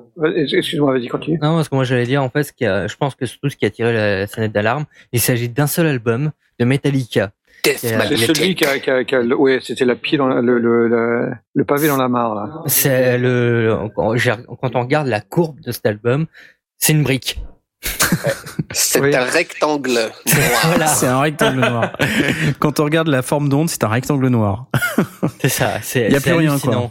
ouais Euh, Et, et, et ça, c'est très fatigant à écouter. Hein. Euh, Si, on essaie de remettre au même niveau perçu euh, un album qui est masterisé comme ça euh, par rapport à un album des années 80, euh, c'est juste n'importe quoi. Ça, ça, ça n'a aucun rapport. Alors Bob avait fait l'analyse en prenant un certain nombre d'albums euh, dans dans les années 80, 90, 95 et 2000 et il avait déterminé que euh, en, en prenant le, le niveau moyen donc vraiment le, le- la, la moyenne de, de, de, de niveau de l'ensemble du truc. Dans les années 80, on avait un niveau moyen à moins 20 décibels. Ça veut dire qu'on avait une dynamique, parce que évidemment le, le, le CD était normalisé à, à Mhm. 0 ou à moins 3 décibels, moins, Ouais, moins ouais. 0,3 décibels. Donc on avait pratiquement 20 décibels de dynamique dans les années 80. Ouais. En les années 90, on était passé à moins 14. Donc on avait déjà euh, réduit de 6 décibels. C'est le double du volume, 6 décibels. Ouais, c'est énorme. hein. Euh, euh, on était passé à moins 14 dans les années 90. En 95, on était passé à moins 6. Donc on avait plus que 6 décibels de dynamique euh, entre le niveau le plus fort et le niveau moyen. Et puis dans les années 2000, on est passé à moins 3. Et là, c'était absolument plus gérable. On, est- on, est- on était Mhm. sur un niveau où finalement le référent c'était ce qu'on écoutait à la radio, mais à la radio ça passait par tous les tous les batteries de compresseurs. Donc du coup, on voulait que le CD sonne comme quand il était passé par la batterie de compresseur de la radio. Donc du coup, c'est une espèce de, de, de serpent qui se mordait la queue et euh, qui devenait complètement euh, com- com- complètement fou, Mhm. complètement délirant, puisque euh, les, les, les directeurs de, artistiques, quand ils étaient dans les studios, ils disaient euh, non non c'est pas assez fort, il faut pousser, il faut pousser. Donc qu'est-ce qu'on faisait? On compressait, on compressait au maximum, on allait Mhm. gagner euh, tout, tout ce qu'on pouvait. On a on a été mettre des, des compresseurs multibandes pour réduire vraiment tout l'espace, tout, tout ce qu'il pouvait y avoir comme euh, silence ou comme baisse de volume, et puis tout tout euh, pousser au taquet. Mhm. Et donc Bob a, a- a créé a- en, en- parallèle de l'EBUR 128 qui est une norme de diffusion, mais qui n'impose pas la dynamique. Euh, c'est une norme de diffusion de, de, de sortie, enfin qui n'impose pas complètement la dynamique. Disons que si on a un truc qui est ultra compressé, il sera diffusé moins fort, parce qu'on est sur euh, une notion de perception. Ce que Bob a, a- a défini, c'est ce qu'il appelle le K-système, et le, et le principe, c'est de, de déterminer grosso modo trois genres de, de, de, de types de musique. On va avoir tout ce qui est musique de type entre guillemets classique, plutôt euh, plutôt large, euh, où il va euh, demander, enfin il va il va il va mettre la référence avec une dynamique de 20 décibels, donc équivalente aux années 80. Et puis pour des, des choses un petit peu plus pop, euh, il va il, il propose parce qu'effectivement on veut quelque chose un petit peu plus compressé, il va proposer une une dynamique de l'ordre de 14 décibels. Et pour quelque chose qui est de type broadcast, donc vraiment quelque chose qui est compressé, euh, prêt, à, prêt à diffuser euh, dans, dans les radios et autres, de la mettre qu'à 12 décibels. Donc on garde quand même 12 décibels de, de, de dynamique, ce qui Mhm. nous amène à euh, ça nous ça nous amène à quoi? Euh, Entre les années euh, 90 et 95, donc peut-être 92. euh, euh, donc ça, ça nous ramène un petit peu en arrière sur la manière d'aborder les albums, là où finalement il y avait quand même des, des très bons albums de rock, de, de, de métal, de, de pop qui, qui sonnaient, qui étaient péchus et qui donnaient envie de danser, euh, sans forcément euh, être euh, profondément fatigants Mhm. tels que tels, tels qu'on les a aujourd'hui. Mhm. Voilà, donc enfin les Loudness Wars maintenant, c'est ça a tendance à se déjà, enfin les, gens sont au courant que ça existe. Oui, et on les Euh, pointe du doigt. on les pointe du doigt et, et donc ça va forcément euh, tirer le tout vers le haut. Euh, donc ce qui veut dire que progressivement on devrait retrouver de la dynamique. Lors d'une précédente émission, on avait même cité l'album de Daft Punk qui avait été euh, euh, qui avait été euh, acclamé par la critique euh, sur le sujet de ces traitements Ouais, dynamiques et de la fait. dynamique euh, qui, qui proposait. Donc un album qui a eu. euh, alors on aime Daft Punk ou on n'aime pas, mais au moins euh, le mastering de cet album est très bon. Oui, Donc, et il y a, y de la patate. C'est ça, c'est ça qui est, qui est amusant, c'est que justement ils ont pris le contre-pied et, et- et les titres, de nouveau qu'on aime ou qu'on n'aime pas, il y a de la patate dedans. Il y a de la ça- patate. Ça, Ouais. bouge quoi. ça bouge. Voilà. Donc euh, après, euh, donc les pièges du mastering, on- c'est c'est évidemment ça, c'est la maximisation à, à outrance. Euh, c'est euh, alors d'autres pièges dans lesquels il faut pas tomber. euh, donc euh, au-delà d'aller trop loin dans les paramètres, mais ça c'est un peu le vrai pour le mixage également. C'est aussi les arnaques euh, qu'on peut trouver sur Internet. Ah, Euh, ah L'autre oui. jour sur Facebook, on est tombé sur un, un gars qui faisait une pub et qui faisait, c'était quoi? C'était 5 euros euh, le mastering ou je sais plus quoi. Enfin, c'était n'importe quoi. Euh, Il y avait un gars qui disait, euh, vous avez besoin de faire un mastering. euh, moi, je vous fais votre titre à 5 euros. Et en plus, sa publicité, elle, elle piquait tellement les yeux que c'était. Enfin, ça la- donnait vraiment, ça, ça donnait pas envie, quoi. Ouais. le DJ, euh, le DJ de, de village, euh, c'est ça Oui, voilà. non, c'est bah, le mec qui a craqué aux zones, enfin qui l'a qui l'a pompé sur Pirate Bay et qui, qui propose ça comme un comme un service, c'est tout quoi. Voilà, il va appliquer un preset et puis il va vous renvoyer une piste euh, complètement cramée. euh, puis, puis il va vous facturer 5 euros. euh, voilà. enfin, c'est de l'arnaque, ça. Hein. Faut pas tomber dans ces pièges-là. Après, comme on fait la différence entre euh, un, bon service euh, qui peut être disponible en ligne, hein, la plupart du temps, ce dont on parlait tout à l'heure, les 40 à 80 euros par titre, ça peut être euh, soit sur un studio qui a pignon sur rue que vous connaissez, qui est près de chez vous. Sinon, ça peut être aussi sur un site internet. Moi, j'ai pas d'exemple en tête, mais euh, enfin, j'avais lu euh, Oui, euh, il y a, il y a Internet, 5-6 ans, il y a des Ah, sites internet qui, qui fleurissent un peu partout et euh, si on tape audio mastering sur Google, on tombe sur un certain nombre de services comme ça. Alors après, comment on fait la différence? Bah, c'est les reviews, hein. La réputation. hein. la réputation. Hein, donc vous cherchez pareil euh, sur Google les gens qui ont eu déjà eu euh, recours à ces services-là et puis ben vous regardez avec ces personnes s'ils en sont contents ou pas. Alors, en, en Mm. cherchant sur Audio Fanzine, je suis, je, je tombé sur des threads qui justement parlaient de ça. Et euh, il y a des gens qui, qui masterisent dans des domaines bien particuliers, euh, eux-mêmes, sans, sans utiliser euh, un- un preset, euh, mais qui sont spécialisés euh, dans le rap ou dans le R&B, et, et donc ils vont proposer des tarifs assez intéressants Mhm. euh, parce que c'est, bah, ils vont pas faire autre chose dans cette Mhm. gamme-là. Euh, ils sont euh, pas mal, ils, ils connaissent le boulot, ils connaissent le, le, le truc, et ils sont capables de faire. Et du coup, on peut trouver aussi des tarifs tout à fait intéressants faits par Mhm. des gens qui sont experts d'un d'un type donné. Euh, parmi les traitements techniques et euh, qui font partie un peu de la, la rubrique euh, technique expliquée euh, des, des sondiers, on, on voulait vous parler d'une technique spécifique et pour ça c'est le jingle. Tout à fait dans le thème euh, de, de l'émission, le dithering. Euh, donc en fait euh, quelque chose que va nous expliquer notre notre ami Blast puisqu'il a tout préparé, je crois. Ouais, ouais, Peut-être. Alors donc, comme, comme on avait abordé, on a on a mixé, on a sorti notre notre euh, notre deux pistes ou, ou notre cinq points, mais euh, on va parler de, de deux pistes euh, stéréo.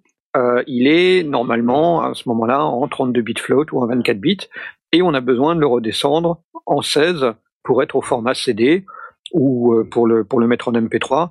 Euh, Vaut mieux aussi le mettre en 16, ça marche aussi en 24, mais euh, ça passe pas sur toutes les machines, donc euh, euh, il est Mhm. quand même recommandé de le mettre en 16. Alors quand on va le, le, le- le ramener, euh, c'est euh, on, on est, on est bien sur une fréquence d'échantillonnage, donc euh, pas sur une quantification, donc c'est c'est pas la fréquence d'échantillonnage ouais. justement. Euh, tu vois, Jay, j'allais me tromper. on en avait parlé hors antenne. Je le Et C'est justement le piège qu'il fallait pas, dans lequel il fallait pas tomber. Donc on parle bien de la quantification et euh, pas de l'échantillonnage. Le truc, c'est que euh, quand on va le, le faire, il va y avoir évidemment une, une opération mathématique qui va être faite et euh, donc des arrondis qui vont être de, de devoir être faits. Alors c'est le principe euh, quand on fait un arrondi euh, d'un nombre décimal, euh, s'il est en dessous de 0,5, et ben euh, c'est 0, et s'il est au-dessus de 0,5, et ben c'est 1. Euh, et ben on, on se retrouve avec une espèce d'effet d'escalier On perd de Euh, l'information, on- c'est ça. alors évidemment, on va perdre de l'information puisque on va on va réduire la, la, la dynamique, euh, enfin la dynamique possible, mais euh, surtout euh, on va obtenir cette espèce d'effet d'escalier puisque euh, comme on comme on traite bien bien souvent euh, l'enregistrement, on va avoir des volumes. S'ils sont juste en dessous d'une certaine valeur, eh ben ils vont être systématiquement en dessous. S'ils oscillent un petit peu, ça va être un coup en dessous, un coup au-dessus. Et, du coup, ça, crée des, des qu'on va appeler des artefacts, des, sensations sonores euh, dans, les aigus qui sont assez désagréables. Euh, du moins pour ceux qui les entendent. Moi, ça va. Je suis, âgé, donc je les entends plus. Mais ces sensations-là peuvent se corriger par une opération qui s'appelle le dithering.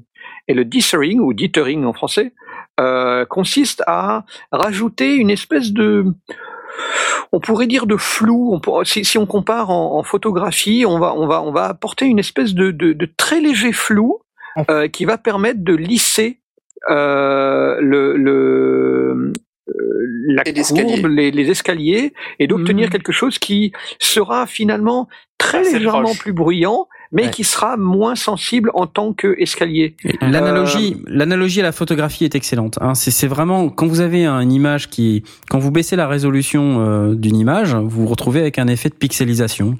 Ouais. C'est exactement la même chose. Et, et donc là, en appliquant un, léger- un- un- flou, la pixelisation sera moins marquée Euh, si on a une, une, une diagonale, euh, au lieu d'avoir vraiment ce côté où on a euh, 5 pixels euh, sur une ligne et puis euh, un peu plus loin on a 5 pixels décalés de 1 puis 5 pixels décalés de 2, avec le flou, euh, ce sera moins visible, moins sensible. On, a, on aura une image finalement moins nette et une, une- un audio qui sera finalement moins net, mais euh, le- le- l'oreille euh, s'y trompera et, et- et trouvera ça beaucoup plus agréable que quelque chose qui serait plus précis. C'est un petit peu aussi comme le lissage des fontes euh, quand, quand on utilise sur, un- sur l'ordinateur que certaines, certaines fontes que l'on grossit, euh, à un moment donné, elles peuvent être pixelisées, mais on peut aussi demander un lissage. Et donc, de nouveau, par cet, cet apport d'un léger flou, Ouais. euh, finalement, la rendre plus agréable à l'œil, ben là, on, on va la rendre euh, Voilà. plus agréable à l'oreille. Et, et alors, une euh, chose intéressante, pardon C'est, euh, j'allais dire, c'est, je vais, je vais mettre un effet di- diphthering justement sur ma voix pour essayer de montrer à peu près ce que c'est le bruit. Bon, parce qu'en fait, c'est un espèce de bruit qu'on ajoute qui est très très imperceptible. Bon, là, c'est, je le monte vraiment au maximum. Hein, euh, je peux pas faire mieux. Hein. Et euh, voilà à peu près ce que ça donne, si jamais on l'entend. Oui, Ouais, oui, bah, effectivement, on l'entend. Bah là, on l'entend. Évidemment. Euh, Donc, Euh, le- monter le- plus de 36 dB. Hein, le, Et, Ouais. oui, non, évidemment. Le, on, on est, on est sur, sur un, un effet de, un, un- un bruit que l'on, que l'on va appliquer qui va être extrêmement léger, euh, évidemment le, le plus inaudible possible, qui va permettre au moment du passage en 16 bits, bah, de, de, en appliquant ce flou-là, d'être beaucoup moins audible finalement. Et quand on regarde au spectrographe, on voit qu'il y a une légère pique dans le, dans le haut du spectre euh, qui, qui apparaît, euh, mais qui finalement est moins, euh, moins dérangeante que si on avait euh, la découpe euh, Mm. euh, qui a été faite. Alors un truc important à, à savoir au dithering, c'est que on ne l'applique qu'à la fin. On ne le fait pas plusieurs Mhm. fois parce Alors, que ouais, comme ouais. on applique un flou, on veut l'appliquer qu'une seule fois. Tout comme quand on travaille en MP3, on veut travailler en MP3 qu'une seule fois puisqu'on va avoir de la perte. Bah, là Yeah. aussi. Donc euh, quand on va travailler euh, du euh, mixage au, au, au mastering et euh, comme euh, Knarf le disait, éventuellement sur plusieurs systèmes euh, successifs, on va toujours rester dans la version la, plus élevée en nombre de bits, celle, avec laquelle on travaille, et n'appliquer le dithering qu'une fois à la toute fin absolue, quand on est, on dit ok ça y est c'est bon, notre, notre traitement est fait, on applique le dithering, et puis on retombe en 16 bits, et là on est prêt à pouvoir graver notre CD. Est-ce qu'il y a des questions Est-ce que vous voulez savoir sur le noise shifting non, écoute, euh, c'était plutôt très complet. Euh, on n'a pas besoin d'en savoir beaucoup plus. Hein, a priori, euh, c'est plutôt très complet. Je te remercie beaucoup euh, pour cette explication du dithering. Donc, si jamais vous vous demandiez à quoi servait euh, la fonction dithering de votre station de travail audio numérique, bah maintenant vous savez à quoi ça sert. On rajoute un petit peu de bruit, similaire à du flou, comme sur une photographie, pour pouvoir euh, éliminer les effets de pixelisation du son, en quelque sorte. Ouais, ouais, ouais. Euh, voilà, donc c'est c'est assez simple euh, quand on y pense, mais il fallait y penser. Merci Blast. Euh, Est-ce que sur la partie mastering, qu'est-ce qu'on qu'est-ce qu'on peut dire d'autre? Je pense qu'on a quand même bien bien couvert. Euh, je vous propose, euh, puisqu'on en est là, de passer maintenant à la rubrique des coups de cœur des sondiers. Et les coups de cœur, c'est maintenant.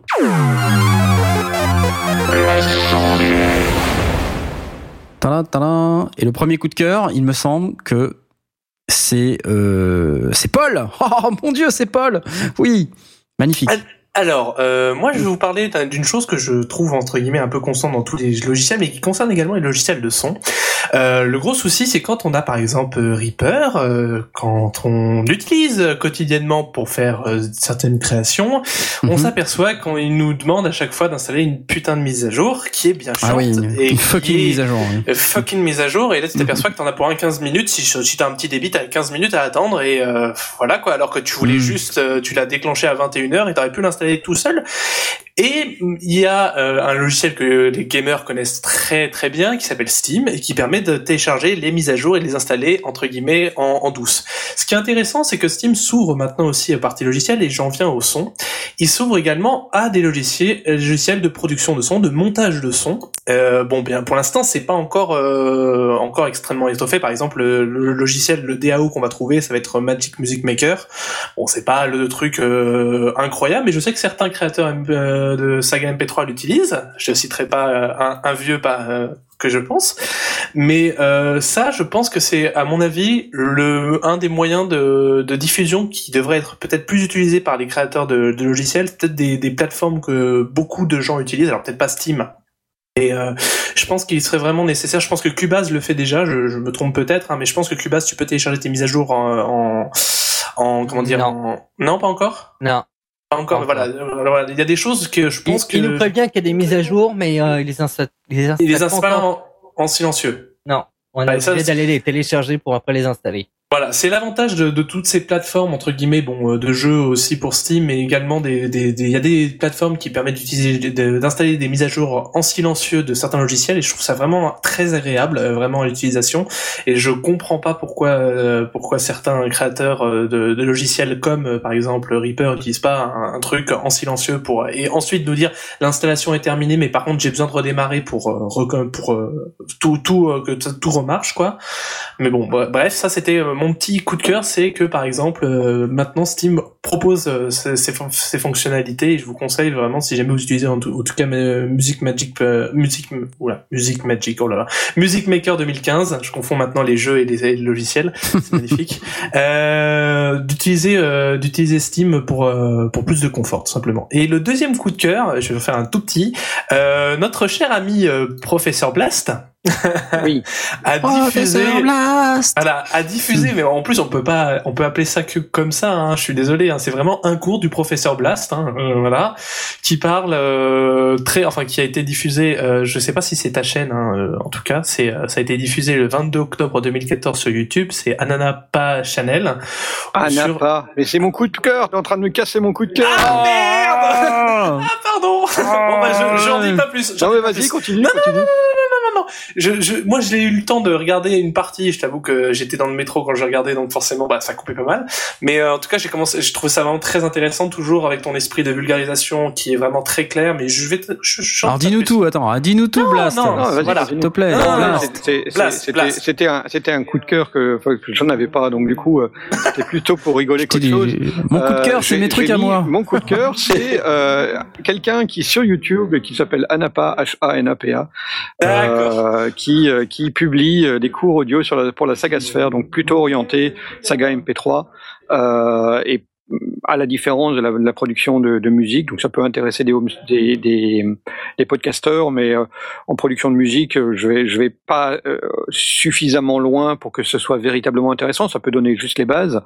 Et euh, donc euh, voilà, c'était à l'occasion des, des joutes du téméraire à l'origine, et puis de de- de- d'autres euh, festivals comme Geekopolis, où j'ai eu l'occasion de de donner euh, des cours un peu improvisés, euh, un petit peu sur la base de ce que j'avais pu euh, collecter comme comme connaissances à l'audience qui est plutôt orientée créateur de saga MP3.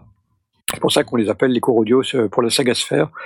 Et alors euh, voilà, Anapa, c'est moi, euh, c'est c'est juste le nom que j'avais sur que j'avais créé sur YouTube au moment où j'ai créé ma ma chaîne. Donc on a j'ai j'ai une playlist qui reprend l'ensemble des cours. Alors ça traite de la chaîne du son, ça traite de de qu'est-ce qu'on a la chaîne du son. Le, le dernier c'était sur les compresseurs.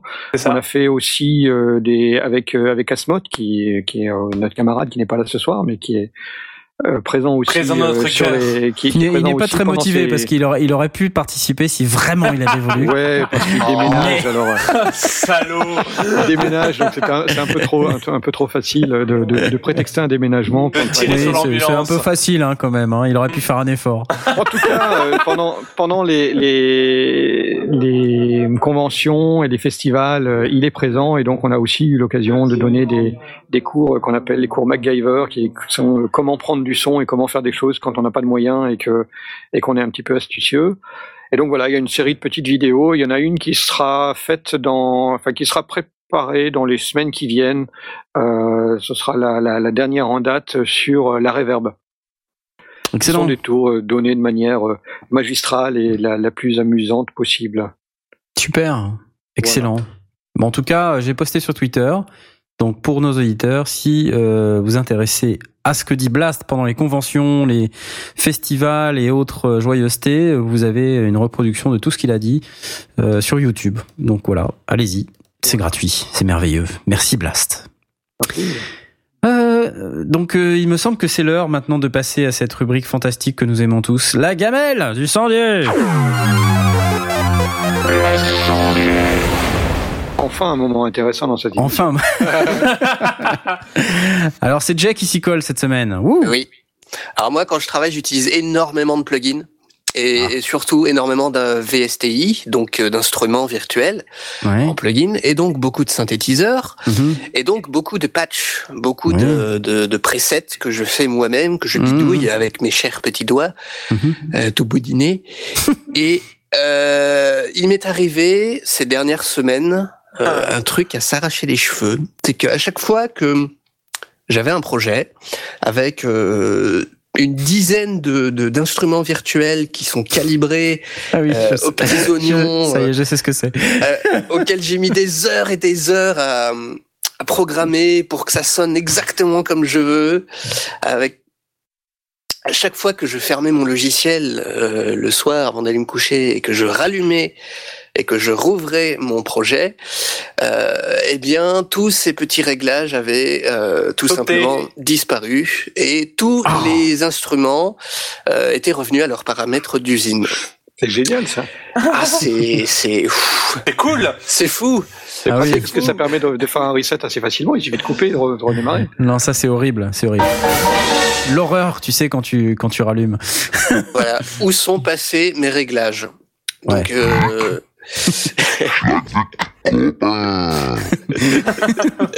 Voilà, merci l'ogre. eh bien, euh, j'ai donc décidé de chercher, euh, grâce à mon ami Google, d'où pouvait provenir euh, ce problème, et pff, rien du tout, pas de réponse, personne.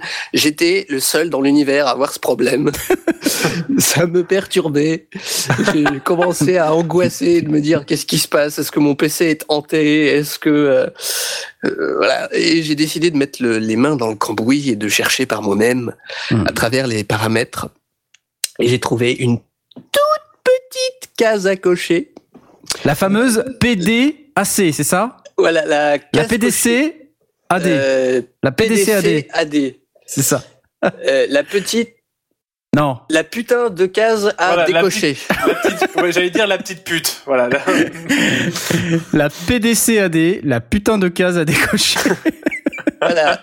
C'est marqué à côté de cette case qui était cochée, désactiver la sauvegarde de l'état des plugins.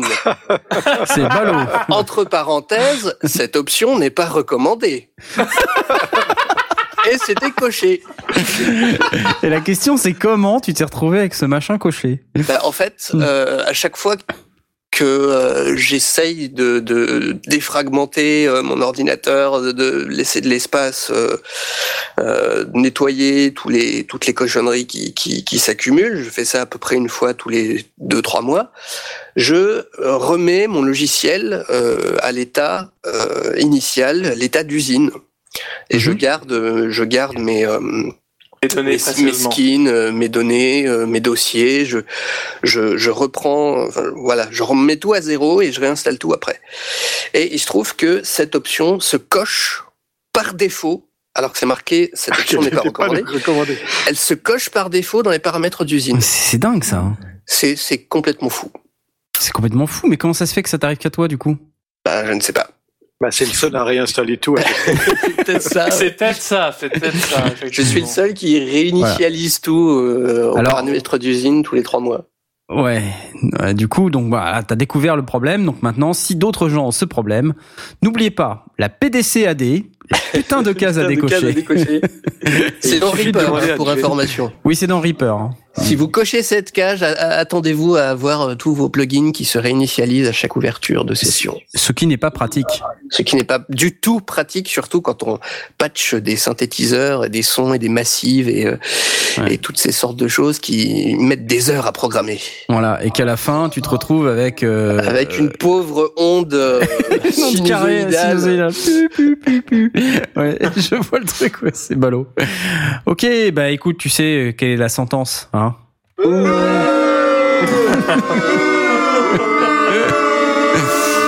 Ah là là, c'est beau les sondiers, vraiment. On aime, on aime. C'est solidaire. On est solidaires. C'est la fin de cette émission. Euh, J'espère qu'elle vous a plu. Merci messieurs les sondiers Merci à pour toi, votre Knef. euh, fabuleuse merci. participation. La prochaine émission euh, numéro 18 aura lieu le 9 novembre. Euh, c'est un dimanche également. Euh, Ah et donc oui, le tiens. 9 novembre, oui, bizarrement, le 9 novembre, nous vous parlerons euh, de comment on enregistre son groupe. Parce qu'on s'est dit que c'était euh, intéressant euh, d'aborder ce sujet. Enregistrer son groupe sera le prochain sujet de notre émission. D'ici là, euh, on vous souhaite évidemment euh, deux excellentes semaines. C'est deux ou c'est trois d'ailleurs Entre le 9 novembre et le 26 octobre? Je ne sais même pas, je ne sais plus compter. Bonne question. À cette heure-là, je ne sais plus. C'est deux semaines, Euh, c'est dans deux semaines. C'est dans deux semaines. Euh, donc on vous souhaite évidemment deux excellentes semaines. Et euh, l'émission sera disponible en replay euh, pour ceux qui nous écoutent maintenant en live. euh, je pense à partir de demain soir. Et pour les autres qui nous découvrent en replay, eh bien, euh, elle est partir déjà disponible en replay. C'est trop fort. J'adore. J'adore faire ce, ce truc. Et non seulement elle est disponible en replay, mais en plus vous l'avez déjà écouté. Vous l'avez déjà. Ouais, bravo. Vous, Et vous donc- en êtes même à la fin de l'émission là Et actuellement. donc on vous félicite, hein, parce que vous n'aviez pas l'information puisqu'on vous l'avait pas donnée, mais vous avez trouvé quand même. Alors Bravo. voilà, on vous félicite. voilà, bah, c'est tout et je vous souhaite euh, à messieurs les sondiers aussi une excellente euh, double semaine et je vous dis au 9 novembre. Voilà. Au 9 novembre. Au 9 novembre. Ciao, ciao. Ciao, Merci ciao. et à bientôt. À bientôt. Salut.